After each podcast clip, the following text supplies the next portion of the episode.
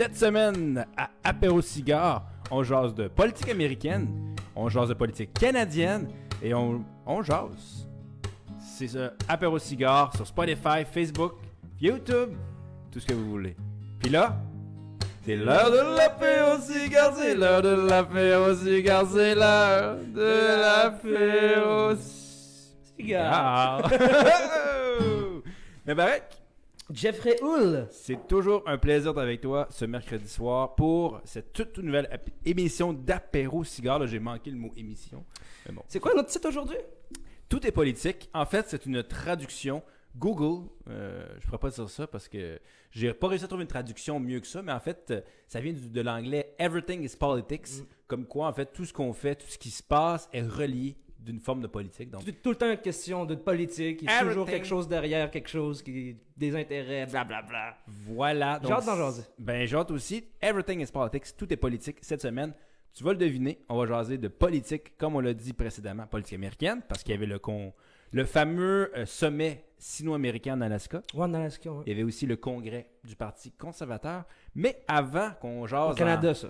Au Canada. Ouais, pour Ouais, le, le congrès conservateur canadien. ouais. Conservateur canadien, mais tu vas Mm. voir qu'en fait, il y a quand même des similarités, des similitudes ou des similarités, je ne peux pas dire les deux, entre le, euh, part- le congrès du Parti conservateur au Canada et Mhm. euh, ce qui se passe avec les États-Unis. Bon, c'est sûr pas à la même échelle, mais tu vas voir qu'il y a quand même certains parallèles qu'on peut faire. Let's go. Mais avant de jaser de tout ça, là, avant d'aller dans le vif, faut juste relaxer un peu, prendre quelques bouchées avec Ouais. notre amuse-gueule. Mais même avant ça, Faut, faut prendre un petit faut drink. prendre un petit drink. Puis cette semaine, on essaye ça. C'est un, un vin blanc Ouais. du Québec qui s'appelle Prémisse. Prémisse 2019, indication géographique protégée de. C'est à quel endroit? Saint-Paul de Botsford, c'est ça? Quelque chose de comme ça, ouais. C'est. Dans quel coin, hein? Euh, tu sais-tu? je pense que c'est. Non, c'est les cantons de l'Est. Attends un peu, je vais demander à mes recherchistes. Ouais, parce que dans le fond, euh, comme, comme, on, comme on le fait à chaque semaine, Apéro Cigare se donne le, le, le- le devoir de vous faire découvrir des certains produits québécois. Euh, et Jeff, à chaque fois, te- tes choix sont super bons. Je vais remercier le conseiller de la SAQ qui m'a dit écoute, ça Ouais. se boit tout seul, donc ben on, on va voir euh, si le réseau sur le tard. Là, je veux juste trouver le. dans Ça vient de où? Mais je suis pas certain que c'est de l'Estrie. Euh, mais euh, je veux pas te dire des niaiseries. Ouais, c'est ça, Saint-Paul d'Abbotsford, Québec. En tout cas, c'est québécois. C'est québécois, ça on est certain. Exactement. Et, non, Montérégie. Montérégie, finalement. Ok, mais c'est d'ici Montérégie. alors. C'est juste à côté. Ah, super. Juste à côté. Euh, on m'a dit très sec. Nous, on aime, tu le sais, on n'aime pas des vins qui sont sucrés, on aime des vins qui sont beaucoup plus secs avec un. Genre, j'aime pas ce qui est sucré. hein. Non, c'est ça. Mm. Un, goût- un goût qui casse un peu plus. Donc, on se dit, euh, pour commencer, Santé. santé. J'espère que tu vas aimer ça. Ben, moi aussi. Ben, en tout cas, chaque fois que tu amènes de quoi, moi j'a- j'adore ça. Puis Des, des belles découvertes. D'ailleurs, on, on- on vous renvoie à nos derniers épisodes. C'est ça, il y a cinq autres épisodes euh, qu'on a tapés à date? Oui, c'est Ouais, le c'est ça. sixième en ce moment. Allez Moi, j'aime checker ça. bien. Moi, j'aime bien. T'aimes je bien? dirais. Ouais. Mm. C'est ça, c'est sec. Dans- dans- D'entrée de jeu, c'est sec. C'est ce que... Moi, quand c'est sec, ça va. Ouais, moi aussi. Niveau musical. Euh, premier, premier, euh, premier sujet dont on voulait vous faire part aujourd'hui. Euh, tu t'as entendu parler de ça, toi, le Québec bashing. Un petit peu, oui. Ouais. Ben, cette semaine, il y, a, il y a eu une grosse tollée autour de, Ouais. de certains professeurs de philosophie et de médecine, si je me trompe pas, à l'Université d'Ottawa. Son nom, euh, le professeur. Le professeur quoi? Le- Amir Attaran. Ouais, le professeur Amir Attaran, exactement. Voilà. Qui aurait tenu des propos très euh, intenses envers, euh, en- en- en- envers la réalité québécoise, la, réalité- la réalité politique québécoise. Entre autres, il a dit que les, euh, les, les, les, les, euh, les communautés noires et les communautés autochtones au Québec étaient victimes de lynchage médical. Euh, bon, on peut penser par exemple à l'affaire, la malheureuse affaire Joyce Echaquan, euh, dont on vous a fait part il y a deux ou trois épisodes. Et, et aussi, il disait, qu'est-ce qu'il disait d'autre qui était considéré comme diffamatoire envers tout le peuple québécois, en fait? C'était qu'on était la- la- L'Alabama du Nord. l'Alabama du Nord. Quand même. Parce que la, la, la vraie Alabama aux États-Unis, on va s'entendre que c'est très conservateur et Oui. très raciste, on peut Oui, dire. oh, Euh, oui. Puis euh, en fait, lui, il, a- il avait dit ça en réaction au fait que le gouvernement québécois, euh, c'est ça, le, le, le, Legault et, euh, et tout son gouvernement ne refusent d'admettre qu'il y a du racisme systémique au Québec, euh, à croire qu'ils font totalement euh, aucune différence entre le racisme systémique et le racisme systématique. On dit pas, Ouais.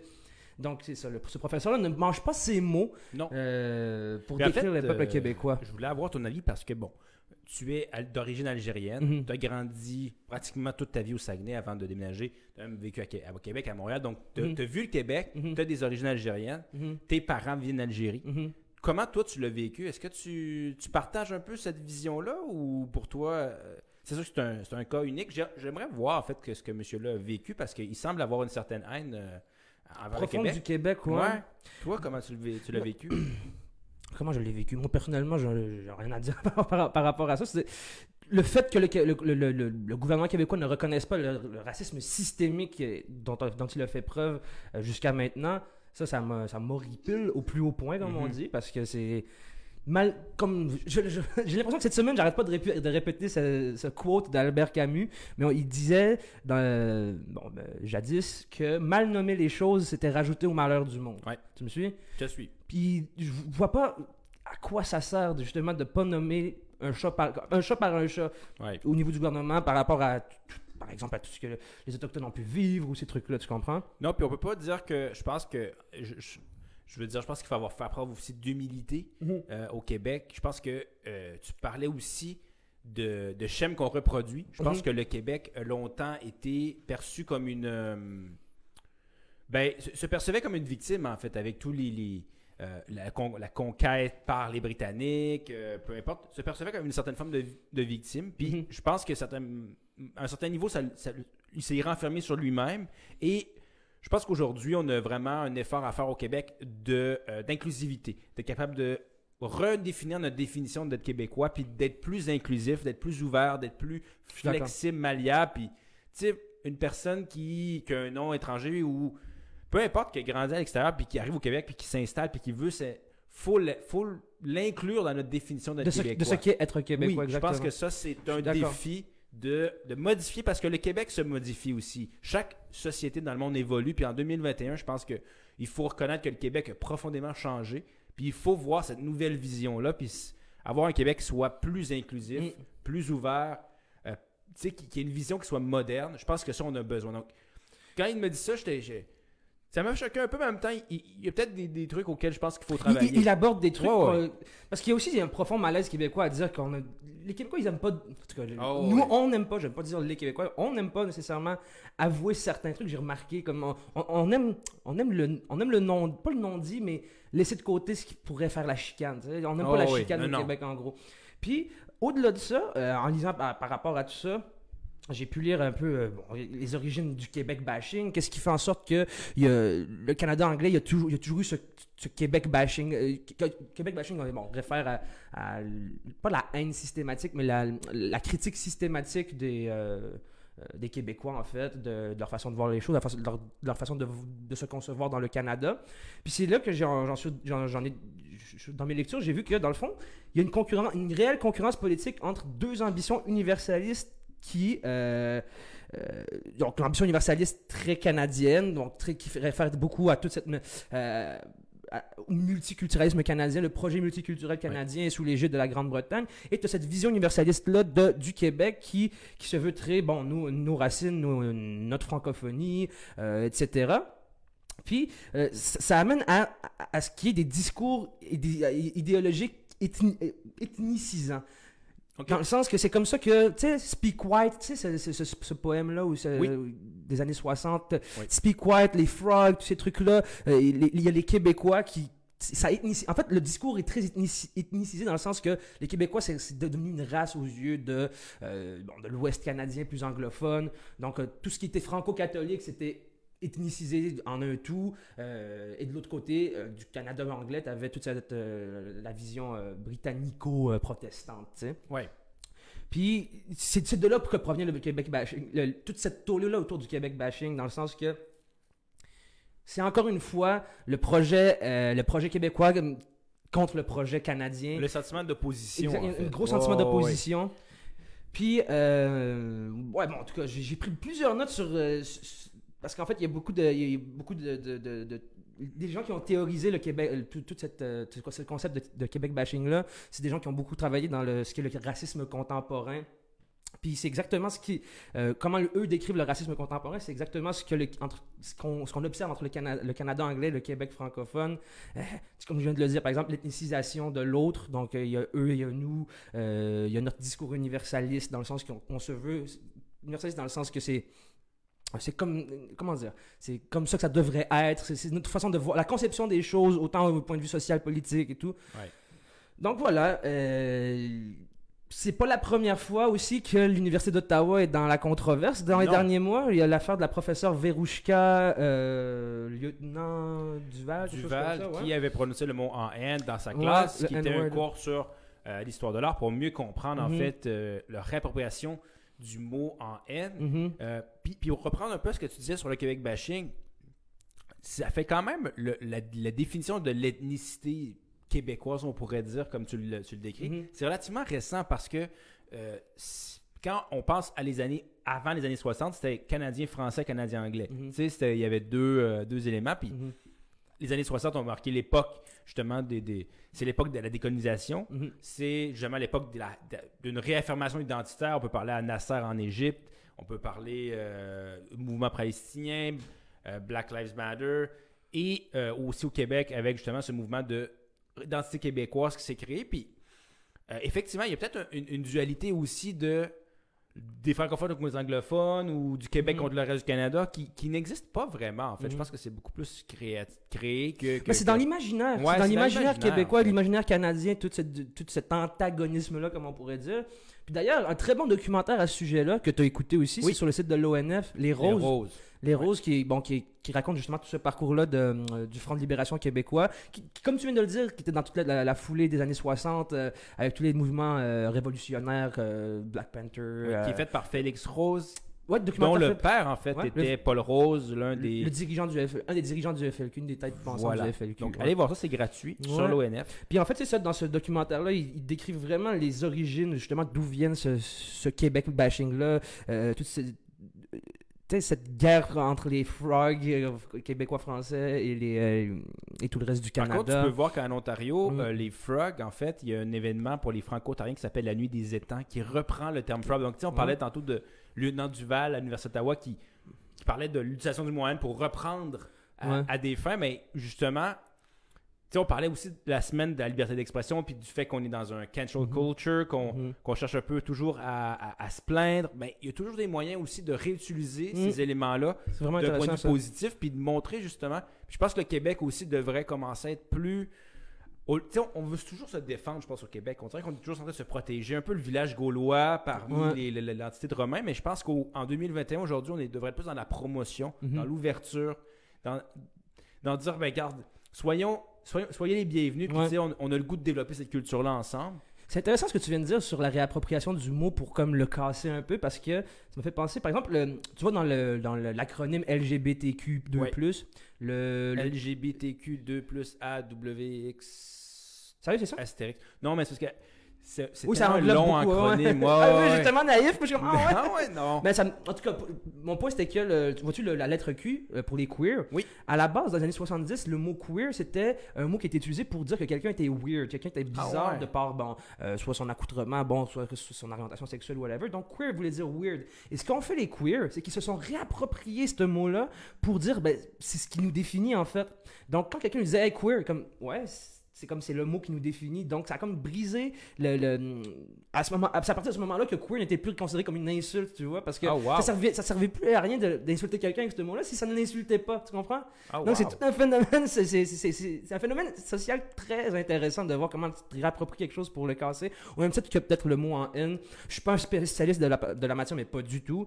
Euh, mais j'imagine que la réappropriation de, du mot en haine par les, les- les communautés les communautés euh, black, ben, c'est justement pour justement, euh, ça a été un mot qui a été très longtemps utilisé pour, euh, pour, dénigrer, euh, bon, durant toute l'époque de l'esclavage, le- l'homme noir, puis eux se l'ont réapproprié justement. En fait, Ouais, puis on peut parler au livre de Dany Laferrière, justement. Oui, exactement. Ouais. Comment faire l'amour à un. Voilà, ouais, exactement. Ben, je sais pas si on peut le dire. Je- moi, je- moi, je préfère pas. Non, regarde, Don't never use it. That's it. That's it. That's it. C'est- That's it. moi, c'est ma politique. Genre, ça, fait mal à des gens, point final. On n'en parle pas. Ça fait mal à des gens, on, parle, on le dit pas, point. Mais Il n'y a même pas de question à se poser, tu vois. C'est le nom du livre. Oui, oui, je comprends. Mais du moment que, sur la, surtout quand tu es un média, comme on essaie de- Ouais. de- de- d'être. Tu comprends? Moi, ma politique, c'est plus nos amis qui nous écoutent. Exactement. Mais euh, ouais, ben c'est bien dit. Puis je pense que donc quand même. Puis, je trouve en fait pour conclure ce que tu disais, puis ce qu'on disait sur le, le Québec bashing, puis la, la crise qui s'est passée à l'université d'Ottawa, c'est que quand il y a eu le Québec bashing, tout le monde euh, s'est braqué. Euh, PQ, euh, oui, s'est Paul. Saint-Pierre Plamondon, il, a- il- Oh, il veut ouais. faire une, une mise à pas une mise en demeure. ouais, une mise en demeure à Le l'Université Bloc québécois d'Ottawa. s'est braqué. Ouais, tout le monde, euh, CAC s'est braqué. Même Trudeau s'est braqué. Là, tu fais bon. Il a dit Québec bashing, c'est assez, là. Ouais. Donc, là, je, je trouve, ça, je trouve ça intéressant qu'il y ait une- un sentiment de, tu sais, comme slow down. Puis de, de- Mais en même temps, je trouve que on va encore donner l'image de, des, des- des pauvres personnes qui, qui se victimisent aussi. C'est pour ça que je pense que au lieu de le voir puis de se sentir toujours offusqué, on devrait Mhm. plutôt répondre avec un sourire. tu sais. Je pense que euh, quand tu réponds avec un sourire, Ouais. c'est probablement la chose la plus arrogante. Ah monde. ouais, ouais. Puis c'est- Mais on a quand même un effort à faire au Québec, je pense, Mm. pour être plus inclusif, plus ouvert. Clairement. Parce qu'il y, a- y a des enjeux énormes. Puis je pense que c'est temps que le Québec se, se- se voit la vision du 21e siècle qu'elle est, et non les années 60, et non le passé qu'on regarde en avant. Mais c'est quelque chose de très compliqué parce que on, on pourrait y revenir parce que la musique commence à vraiment s'étendre, mais on pourrait y revenir sur tout cet antagonisme entre le- la vision universaliste canadienne qui est très multiculturelle et Ouais. la vision universaliste québécoise très interculturelle de par sa, sa minorité dans un Canada anglophone. C'est très. di- tu sais, comme tu viens de dire, il faut que, les- il faut que le Québec arrive au- au- en 2021, mais ça va être un long débat. Je sais pas si tu comprends. C'est Oh, que oui. C'est un gros débat identitaire, justement. C'est que tu viens juste. Tu sais, c'est un débat ethnicisé, comme je l'ai dit tout à l'heure. Oh, donc, oui. c'est. Ça, ça, ça sera pas du jour au lendemain. Là. Non. Je sais pas ce En tout cas, c'est l'idée. C'est mon idée. C'est ton idée, mais en parlant d'idées et de mouvements identitaires, on pourrait Ouais. parler aussi de racisme asiatique. Oui, ça a vraiment eu mon attention, ça, cette semaine Parce aussi. que euh, cette semaine, il y avait une, justement des manifestations qui se sont passées. Aux États-Unis, il y a eu un, un homicide, en fait, une fusil, Un féminicide. un féminicide de 8 personnes Ouais. d'origine asiatique. Ouais, huit femmes, huit femmes asiatiques dans, dans un centre de, de massage. euh, euh, de massage, tout simplement. Puis, Oui. style happy ending, comme on, comme- Oui, entre oui, on vois comprend, on comprend le principe. Puis c'est ça, le, un, un fou, un jeune blanc euh, dé- dé- déstabilisé totalement est rentré, il a tué les huit femmes. Et une, de ces, une des raisons qu'il avait avancé en premier lieu, c'était je voulais, je voulais supprimer les lieux de tentation, quelque chose comme ça. Ouais, puis là, là, la police disait bon, ben, il il y a une mauvaise journée.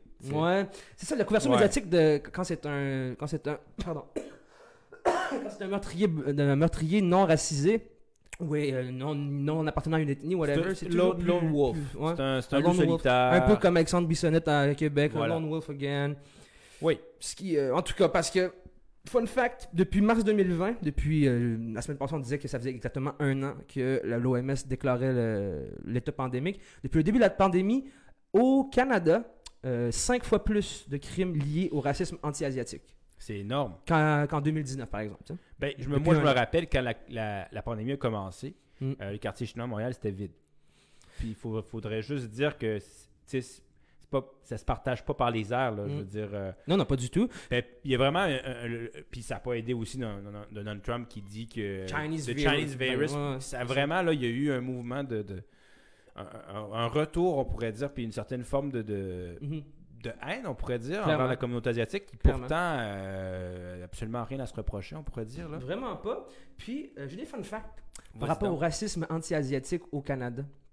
Parce qu'on a l'impression que, parce que avec, notre, notre introduction, on vient de dire que c'est presque nouveau parce que c'est dû au Chinese virus, comme l'appelait de Toupé Doré. Ouais. Mais non, savais-tu que euh, le racisme envers les, les- les Asiatiques euh, et des gens, qui- bon, euh, et, et les Chinois et les Japonais, ça inclut, ça inclut vraiment toute euh, la partie un peu nippone des- de, de, de, de l'Asie. Euh, ça a commencé très tôt ici. Parce que, euh, bon, je, je t'apprends rien en disant qu'il y a, il y a eu beaucoup, beaucoup d'immigration asiatique euh, fin des années 1800. Ouais. En 1800, à partir de 1895, euh, ben 1880, quelque chose comme ça, pour venir euh, La construction du chemin de du fer. chemin de fer d'est Voilà. en ouest.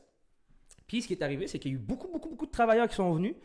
Et la première répression qu'on a fait, euh, euh, quant à la, par exemple, la, la première répression qu'on a fait à la communauté asiatique, c'était qu'en 1895, tout le monde pouvait venir s'installer encore au Canada. Donc les, les, les, les- les Écossais, les Irlandais, tout- il y a eu vraiment une grosse vague d'immigration à ce moment-là. Mais tout, ce- tout ce qui était asiatique, ils n'avaient plus le droit de venir. C'est-à-dire qu'on voulait un Canada blanc à ce moment-là, puis on était fiers de le proclamer. C'était écrit partout, We want a white, white Canada. oui. Donc, euh, tu vois que de, dès même la jeunesse, dès même les jeunesses du Canada ont commencé déjà le racisme envers les Asiatiques. Et euh, par exemple, à partir de 1924, interdiction totale d'immigration. Parce que à partir de 18, euh, à partir de à la fin 1800, c'est qu'on on mettait des barrières à l'immigration. Par exemple, il fallait payer des taxes, des trucs comme ça pour, pour rentrer. Puis à partir de- des années 20, euh, immigration interdite. Et à partir même de ces années-là, on a enlevé même le droit de vote aux Asiatiques qui étaient citoyens canadiens. Ah ouais? Oui, oui, oui. Par la suite, Deuxième Guerre mondiale, qu'est-ce qui est arrivé? La- les États-Unis rentrent en guerre contre le Japon, euh, toute l'affaire de Pearl Harbor, euh, Nagasaki et tout. On a enfermé des Japonais aussi. On a- ici au Canada, on a fermé des Oh, Japonais. oui. Par- De par leur ra- de par leur, pas leur- je déteste utiliser ce mot, de par leur- leur- leurs Leur origines origine. asiatiques, Oh, on oui. les a enfermés malgré le fait qu'ils étaient des citoyens cana- canadiens à part entière. Euh, puis il y a- Par peur qu'ils deviennent des espions. Exactement. Puis Oh, euh, ouais. il y a eu beaucoup, beaucoup de déportations. Savais-tu que la déportation des Japonais en 1946, 4000 Japonais déportés au Japon, ça représente la deuxième plus grande déportation humaine au Canada après les Acadiens. Oh, wow. Oui, donc tu vois que c'est tu sais, c'est big, là. C'est très, très big. rien, là. Oui, puis on les dépossédait, puis on, euh, puis on les dépossédait, on les renvoyait en Asie, puis on vendait leur stock, là, tu sais. On leur redonnait même pas leur stock. Donc, tu vois que le, le, le, le- le racisme asiatique, il, il- il est pas récent au Canada. pas, ça s'est pas arrivé de nulle part. là. Non, pas du tout. Donc, et même aux États-Unis. Donc, parce Ouais, que le, Canada, ouais. tu sais, le Canada, on y reviendra peut-être plus tard, c'est toujours mis derrière les États-Unis pour ce Oh, genre de politique-là. Il y a beaucoup de similarités. Beaucoup de quand similarités. Oh, on en reviendra ouais. tout à l'heure si vous voulez parler de, des conservateurs, entre autres. Puis, ça ça m'a fait sonner quelques cloches. Ça, ça te rappelle pas, genre, au lendemain du 11 septembre 2001, comment tout le monde s'est. ben, toute la planète et toutes les, tous les médias se sont mis à, à, à- à faire du, du Arab bashing, du Muslim Ouais, bashing? ben, j'allais dire, justement, tu disais, euh, les sont, sont interdits de territoire les, les, les personnes d'origine asiatique dans les années 20. Est-ce que tu pourrais pas dire qu'on est en train de faire le même pattern avec les gens du, du, Moyen-Orient, on pourrait dire, j'aime pas de situation au Ben, Moyen-Orient, Donald- mais Sous Donald Trump, il avait fait les, la, les- la- la- la- le ban de le cette ban, ouais. personne. Puis on pourrait même rajouter après ça 7 pays. 8 pays, 7 pays? 7 pays, euh, sept pays, je pense. Puis il appelait les shithole countries. Non, ça c'est une autre chose Ah, en fait. chose. Ah. Ça, j'allais dire, c'est un autre pattern aussi Ouais. avec les pays d'Amérique latine centrale, avec Trump qui disait que justement, un shithole country, Ouais. nanana. Donc, c'est c'est des, des. Je trouve des schèmes qui se reproduisent. Exactement. Euh, Plus ça change, plus c'est pareil. Oh, tu fais un petit parallèle avec notre émission de la semaine passée? Oui, exactement. Mais tout est politique aussi. Tout est politique. Et parlant de tout est politique, ça conclut notre. Euh, Amuse-gueule. Amuse-gueule, mais regarde, moi je vous le dis, en finissant comme ça, avec tout ce racisme-là, faites l'amour, pas la guerre, sérieusement. Puis, il n'y a, pas de barrière. Les barrières entre les personnes, de, peu importe, tu ressembles à quoi, qu'est-ce que tu penses, qu'est-ce que tu. Peu importe, on est tous pareils, on est tous. euh, on veut toute la même chose dans la vie, c'est être heureux puis faire partie d'une société qui est inclusive. Donc, tu sais, One love. soyez ouverts, soyez ouverts, faites l'amour, Mm. pas la guerre. Yes. One love. Là-dessus, on va-tu prendre un apéro? Penses-tu? C'est l'apéro. Je vais te prendre un- encore un petit. euh, Un petit sip? Ouais, je peux bien, moi, je peux bien présenter un petit peu le- en introduction, juste le titre, en fait, de notre Ouais. apéro. avant que. Ouais, ben Ah on. non, t'avais une petite... euh, Ben, transition. Avant qu'on parle de. On va parler de politique américaine. Ouais. Je viens de spoiler. Regarde, c'est fait. Bon. C'est fait. On parlait de politique américa- américaine parce que cette semaine, c'était. Ben, la semaine passée, mais jusqu'à notre émission, c'était le sommet sino-américain qui s'est passé en Alaska. Ouais. On pourrait parler de, de bien des choses avec cette- ce, ce nouveau conflit stratégique entre la Chine et les États-Unis. Mais avant ça, je voulais juste qu'on. T'as-tu vu le vidéo de Joe Biden qui tombe dans les marches? Trois fois plutôt en qu'une. allant prendre son avion? Ouais. Pas facile, hein? Trois fois plutôt qu'une. Il, il- il tombe, il se lève, tombe, il se lève, il tombe. Moi, je me suis dit, tu sais, il pourrait juste être au résidence soleil puis Ouais. prendre un petit verre sur le bord de la piscine. Ben non. Non. Il veut être président des États-Unis. Ouais, ben. En plus, on dirait que le karma l'a comme refrappé, genre parce que. Penses-tu? Parce que l'avant on avait dit la semaine passée que Biden avait dit à, à Poutine euh, Que c'était un tueur. que c'était un tueur. Il avait avancé que c'était comme un tueur. Bon, ben, on, on y reviendra peut-être tout à l'heure. Puis la réponse de, de Poutine, c'était Je te souhaite bonne santé. Tout Ouais. simplement. Le lendemain, le gars, il y a des problèmes d'équilibre. Oh, Je sais pas, on oh. dirait que c'était bon. Coincidence? Je ne pense pas. Ou peut-être que c'est Poutine qui a mis euh, un peu de. Parce que, ah oui, c'est vrai, il était présent là-bas. Non, Poutine n'était Non, il était pas présent. Non, non, ils que, pas que des délégations euh, chinoises Oui. et américaines. Ok. C'était raconté dans... Bon, on a... c'est notre sujet. Mais bref, moi, j'ai trouvé ça vraiment... Tu sais, euh, on sent que c'est un peu cocasse. Puis... En fait, c'est cocasse, puis Là, ça nous amène à notre sujet. C'est euh, mon collègue Youssef que je, je salue qui me disait est-ce que c'est la, est-ce que c'est l'image du déclin de l'empire américain? Comme est-ce que c'est Biden, ben, Biden qui tombe, tu sais, Ouais. un- le vieux président qui tombe dans les marches Ouais, Est-ce ouais. que c'est pas justement ça, ça per- il personnifie exactement. la vieille République qui tombe Ouais. En tout cas, bref, je vous lance ça de même. Ben, honnêtement, niveau, niveau euh, pas marketing, mais niveau communication, publicité et tout, genre, ça c'est pas une belle publicité, là, un président qui se plante. Là. Ben, parlant de publicité, il y a peut-être glu- euh, glucosamine Adrien Gagnon qui pourrait faire une, il fait des publicités comme. euh, un petit produit. ouais, c'est ça. Comme le joueur de hockey, là, Guy Lafleur, il est toujours avec ses produits en fait des publicités. Les résidences Ouais, soleil, soleil. genre. Chez nous, vous ne n'aurez pas à prendre les marches. Ouais, c'est ça. Agence marketing, on se passe ça. ça. Faux. il faut, aussi. Donc, bref, Mm. Joe Biden qui tombe dans les marches, mais bon, est-ce que l'Empire américain va tomber autant que Joe Biden? Ça, c'est la question. Parce que cette semaine, il y avait en Alaska, à Anchorage, qui est la Mhm. capitale de, de l'État de l'Alaska, Mhm. euh, le sommet sino-américain qui on, voulait être dans un endroit qui était plus neutre, donc on voulait pas que ce soit à Washington ni à Pékin. On s'est dit, bon, mais au milieu, plein milieu d'Alaska. Mm. C'était à Anchorage. Des délégations chinoises et américaines qui se rencontraient pour euh, essayer de soit réduire les tensions, finalement ça n'a pas super fonctionné, Non. soit essayer de discuter, trouver... Mm. Parce que euh, déjà avec Biden, on, on y retourne à une diplomatie un peu plus traditionnelle, on essaie de trouver des terrains d'entente en premier. C'est sûr qu'il y a des désaccords, mais au moins, entendons-nous sur euh, des choses sur lesquelles on, on est capable de s'entendre rapidement, mais on peut voir qu'en fait, ce, ce sommet-là a donné lieu à beaucoup plus de, de dissensions que, l'inverse, finalement. Ouais, clairement. Puis euh, le Canada a embo- emboîté le pas, hein, de- Oui. tout à fait. Parce qu'une des, euh, une des choses que, que Trump ne refusait de faire, c'était, euh, sous, la, sous la Trump, en fait, les- l'establishment américain ne voulait pas reconnaître le massacre des Ouïghours dans le nord-ouest de la Chine, qui, euh, qui est un réel euh, génocide euh, Oh. moderne qui, qui- se passe là-bas, où est-ce qu'on on, on emprisonne, on emprisonne des Ouïghours de par leur seul euh, du, du- du- fait qu'ils sont musulmans en fait et qu'ils ils veulent en fait, les remodeler totalement à, Oh, la culture, oui. chi- à la culture chinoise dominante. Un peu comme on a essayé de faire avec les Amérindiens ici Ben, D'ailleurs, la Chine a utilisé ce, ah ouais hein? ce- ce- cette image-là euh, hier ou aujourd'hui Uh-huh. en disant ben, vous faites bien dire que nous on fait un génocide. Je sais qu'est-ce que vous avez fait? Vous, au. Canada avec le- et aux États-Unis avec Les les, les- Premières Nations. Mhm. Il n'y a, pas sais, On va se le dire. On ne peut pas, on peut pas dire au Canada et aux États-Unis qu'on est un exemple. Mais clairement, je veux Juste- dire, les- mais c'était très très symbolique le fait de reconnaître ça, c'est-à-dire que maintenant Ouais. Euh, on- n'essaye pas justement de, de, de calmer euh, le, le- le gouvernement chinois, mais on essaye de... En fait, on- il y a beaucoup de titres dans les journaux en ce moment, c'est que Biden montre les crocs. Et à la Chine, et à la Russie, on en reviendra peut-être, et même à l'Iran.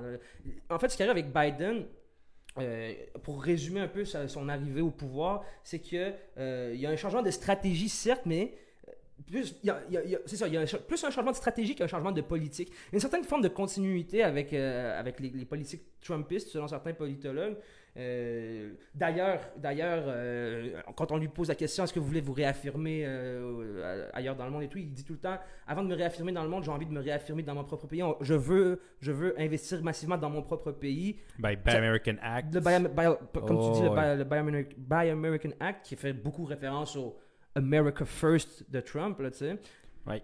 Puis tout est politique. Hein? On- Ouais. everything is politics. Il veut Puis- récupérer euh, la base politique Oui, de Trump. un Parce que de quand on regarde euh, la politique extérieure d'un pays, il faut toujours voir trois échelles. L'échelle domestique, c'est-à-dire dans le pays même, l'échelle régionale et l'échelle internationale. Ouais. Puis effectivement, Biden essaie à l'extérieur même du pays des États-Unis de essayer de, de- de limiter les fractures puis d'essayer de remettre un peu le pays sur une certaine forme d'adhésion et justement essaie de, de jouer un peu la modération puis prend des, des éléments du nationalisme que Trump avait utilisé donc Buy American.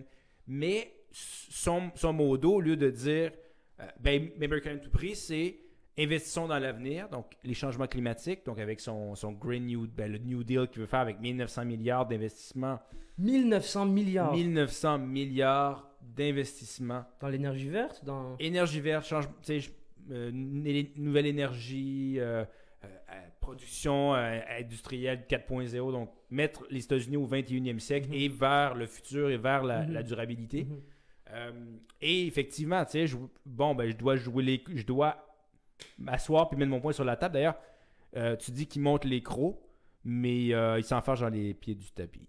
Ouais. Trop fatigué, ça va être Ouais. ça. Trop de fatigue. Euh, Biden- sais, Bi- on dit que Biden, tout à l'heure, tu parlais de son âge, là. Oui, 78 ans. 78 ans exactement. Puis il y, a des- il y a beaucoup de politologues qui disent que tout ce que, tout ce que Biden fait en ce moment, bon, que, ce soit avec la Chine, avec la Russie, avec l'Iran, on y reviendra. On dirait, ils disent que il y a beaucoup qui disent que ça se peut que ce soit juste un président de tampon, parce qu'en fait, on, il y a beaucoup de en fait, l'échiquier international sait que ça se peut que Biden soit même plus là dans 4 ans. Donc, il y a beaucoup de monde qui se disent est-ce que ça vaut vraiment la peine de comme se lancer dans quelque chose de nouveau avec Biden? Est-ce que non, non, Je serais surpris qu'il fasse un deuxième mandat. Honnêtement, Tu on va penses, se hein? le dire. Tu penses vraiment qu'un président à 82 ans? Non. Bon, là, c'était allégé. Ouais, j'avoue que Bouteflika, c'est sûr, c'est. ça, c'est autre chose. T'expliquez en Algérie, ça, c'était autre C'était chose. pas un jeune bonhomme, là. Non, non, non. C'était pas un jeune fringant, là, tu sais. Ouais. Mais 82 ans, je veux dire, dis-toi Mm. quelque chose, là. Le président des États-Unis, là, il il travaille pas euh, 20 heures par semaine. euh, non, son jardin 24 heures sur d'arrière, là. 24, C'est du ouais. 24 heures sur 24, c'est énormément de pression. Mm. Toujours dans les avions, un peu partout dans travers le monde. Est-ce Mm. qu'à 82 ans, tu es capable de faire ça? Je sais pas. Je sais pas. Je sais vraiment pas. Je sais vraiment pas parce que. C'est ça. il- le- la, Chi- la Chine, là, euh, il y a- il y a beaucoup de politologues qui disent que euh, Trump. Trump a comme fait, a fait voler en éclat ce genre de pacte américain et chinois de la Chine aide les États-Unis à s'hyper globaliser puis les, les- et vice versa l'un avec son soft power et tout et l'autre et l'autre avec bon économiquement le, la, Chine s'est vraiment développée gra- tu sais, avec tout ce tu sais, comme tout le monde, tous les, toutes les, je sais pas comment pour, j'aimerais ça dire un pourcentage, mais il y a tellement de compagnies américaines qui se sont décentralisées en Chine, qui, qui, qui font tout en Chine maintenant, puis ça aide la Chine. Puis Ouais. en fait, ce que, ce que Trump a fait, c'est, que euh, il y a, il y a plus ce, ce genre de pacte non dit là entre la, la, la, la Chine et les États-Unis qui la Chine veut de plus en plus se réaffirmer comme première puissance, pas première puissance, mais elle veut s'affirmer. On n'est plus Oh, là oui. juste pour, pour aider les États-Unis à rester au top, mais nous aussi, on va être au Mais top. tu vois le discours aussi au niveau des, des, des présidents chinois. C'est-à-dire que tu avais Jintao avant qui, lui, euh, était beaucoup plus dans la consolidation. Mm. Puis même avant lui, Deng Xiaoping disait attendons notre tour. Tu sais, on, on- on attend notre tour, on est patient, on, on- met les pions un peu, une, une marche à la fois. Puis là, tu Xi Jinping qui, lui, c'est comme on s'affirme. On est là, c'est maintenant, la Chine est redevenue. Puis Ouais. quand tu regardes, c'est les États-Unis. Les États-Unis ont poussé énormément pour que la Chine se globalise. Ouais, ben oui. Euh, parce que euh, on voulait, on se disait qu'en libéralisant économiquement la Chine, ça allait faire tomber le régime communiste Mhm. et euh, fort probablement, ben, le capitalisme allait en fait vaincre le, le communisme et puis Mhm. on allait intégrer une puissance à travers notre réseau euh, qui, comprenait déjà le Japon, la Corée du Sud euh, Mhm. et, et- et une bonne partie de l'Asie. Donc, on se disait, si on est capable de, de mettre le, chi- le chinois, le, le géant chinois de notre côté, bon, ben, voilà, on vient de régler un problème qui, qui- qui était majeur à ce point-là avec le communisme. Exact. Ça n'a pas fonctionné du tout Non. parce que euh, la Chine est un pays qui est complètement différent. Je veux dire, la- Chine a été unie pendant pratiquement cinq siècles. Mhm. Donc, c'est ce sens. Puis le- on peut parler du confucianisme aussi. Donc, elle, elle a créé son propre modèle politique. Il Mhm. faut arrêter de dire que la Chine est communiste. La, la Chine n'est pas communiste. La Chine a un parti unique autoritaire. C'est propre à la Chine, ça. Ils, ils- ils se- gouvernent comme ils veulent se gouverner. oui, C'est intéressant que tu parles de, de ça, justement, parce que euh, Biden, c'est l'ancien vice-président sous l'ère Obama. Donc, Ouais. Biden a eu la, j'allais dire, la chance de s'entretenir plusieurs fois avec Xi Jinping, justement. Euh, il a répertorié- on a répertorié 25 heures d'entretien entre lui et, et Xi Jinping. Puis, euh, dernièrement, il- et pas dernièrement, en fait, dans, dans, euh, on, lui, on lui a, on lui a déjà posé la question par rapport à, à Xi Jinping, puis Biden a dit mot pour mot, il n'y a pas une once de démocratie dans ce gars-là. Donc, tu vois à quel point la, la- la- la- la- la Chine, elle, elle aussi montre les crocs. Là. Oh, oui, totalement. Comme tu viens de dire, c'est, là, là, c'est leur moment, puis it is their time to shine. Oui.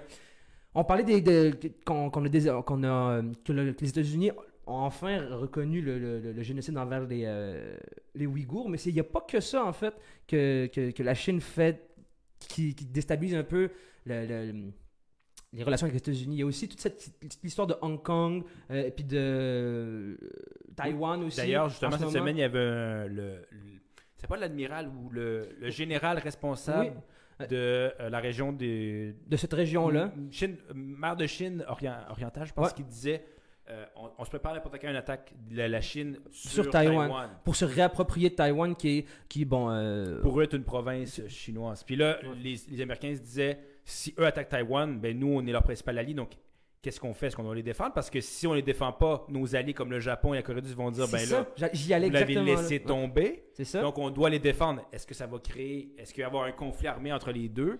Un gros- Est-ce que c'est. Soit, scénario 1, gros conflit entre les deux, donc Troisième Guerre mondiale, on va voir qu'est-ce qui va arriver. Genre, Je sais pas, tu penses? Deuxième scénario, les États-Unis font absolument rien, donc la Grande-Bretagne fait absolument rien, donc c'est un gros désengagement de l'Occident dans cette région-là, ce qui laisse le terrain complètement libre à, à Xi Jinping, à, bon, à, à- bon, à- à toutes ces puissances-là en Asie, même à la Russie même. Autre scénario, euh, quel autre scénario qu'il y a? Ben la Chine, le- le- La Chine se, se- se- se réapproprie Taïwan, ou, ou se réapprie pas. ne fait rien. Ou elle Tu penses essaie de jouer le statu quo, ou scénario 4, il arrive- on arrive à un compromis où on garde un peu le statu quo, puis Taïwan reste indépendante, la Chine conserve un peu sa mainmise, puis les États-Unis aussi. Tu sais, on arrive à un équilibre. Mais ça- on dirait que ça rentrerait dans.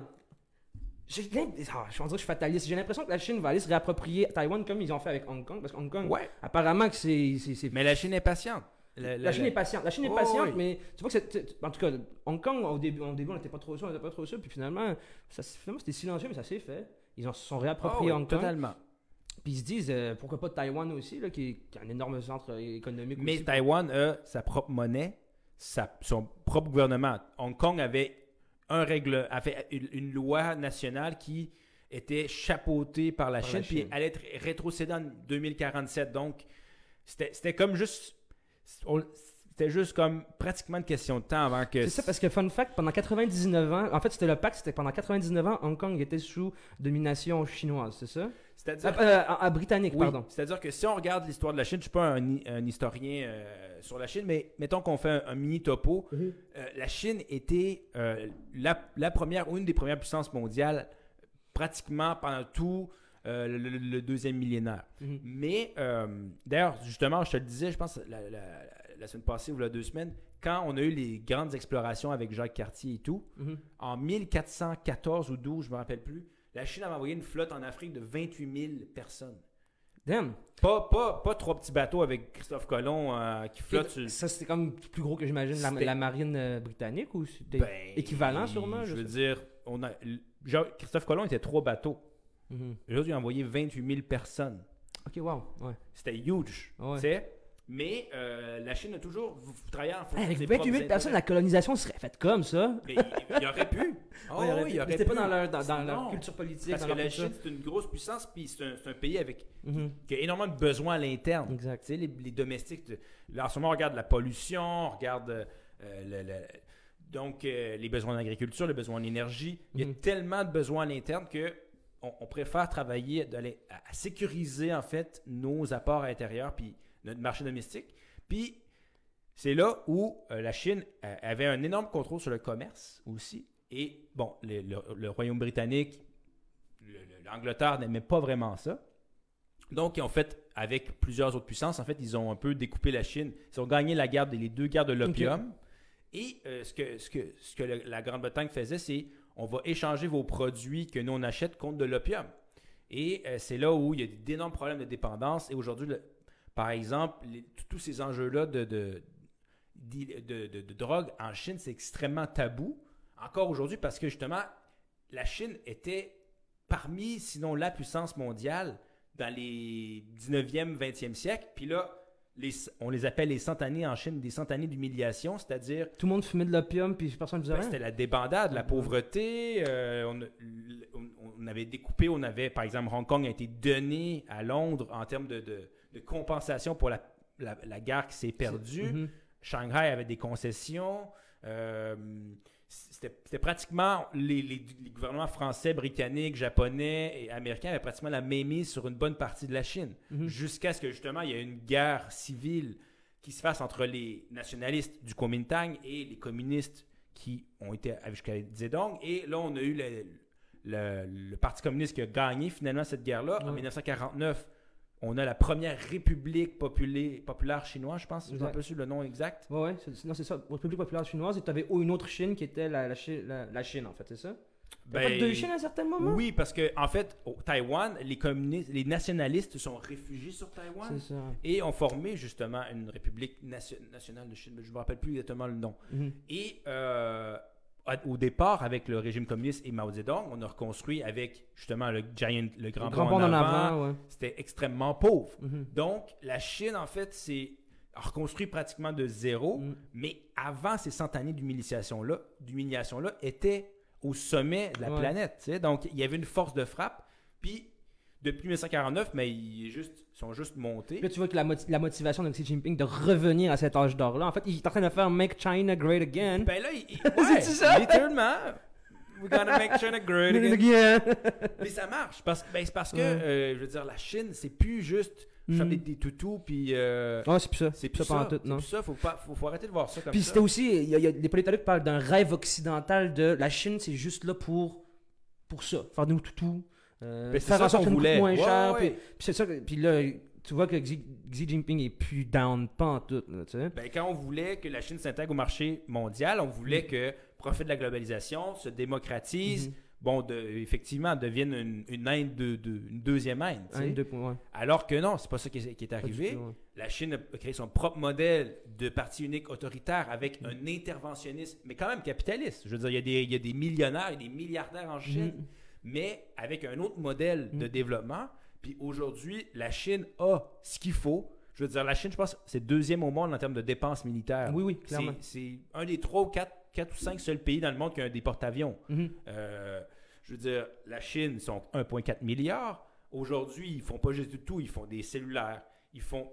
On avait regardé le- la valeur ajoutée d'un produit. Avant, quand tu faisais ton cellulaire, ce que tu faisais, c'est que tu avais plein de, de- de gens en Chine qui, qui faisaient juste assembler le matériel. Aujourd'hui, ils peuvent faire les puces. Parce ils que peuvent- tu sais-tu pourquoi ça Parce que c'était une très bonne stratégie de la part des Chinois. En, en- en voyant les, les Occidentaux vouloir décentraliser toutes leurs usines, ils disaient Ok, venez installer vos usines chez nous, mais vous nous donnez la propriété intellectuelle par Transfert rapport le transfert de technologie. Ah par, après, mettons, après 10 ans, moi je peux faire la même affaire, mais version, de chez nous, tu comprends? Ah oui. C'est ça qui a fait en sorte qu'ils ont pris le temps pour se, développer, tu vois? Ouais. Puis, euh, Il y a toujours un transfert de cette technologie qui se fait à certains points parce que, exact. Sais, à un moment donné, ils- apprennent.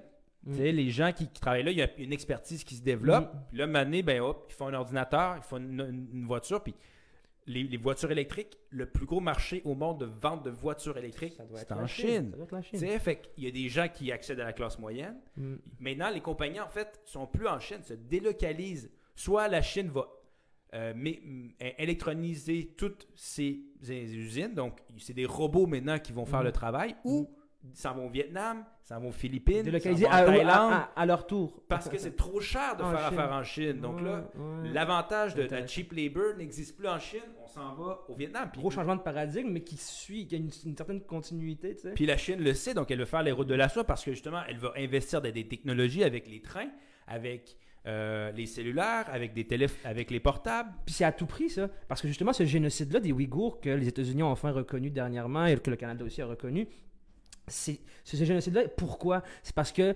pour, pour faire le nouveau projet des routes de la soie de, de- de la Chine, pour redevenir The Great China de avant, il- euh, tout repose par passer par le nord-ouest de la Chine, un gros gros réseau de chemin de fer, puis des, des gros, des gros réseaux routiers. Et le nord-ouest de la Chine, il se trouve que c'est les Ouïghours qui vivent là, c'est dans le fait. Xinjiang.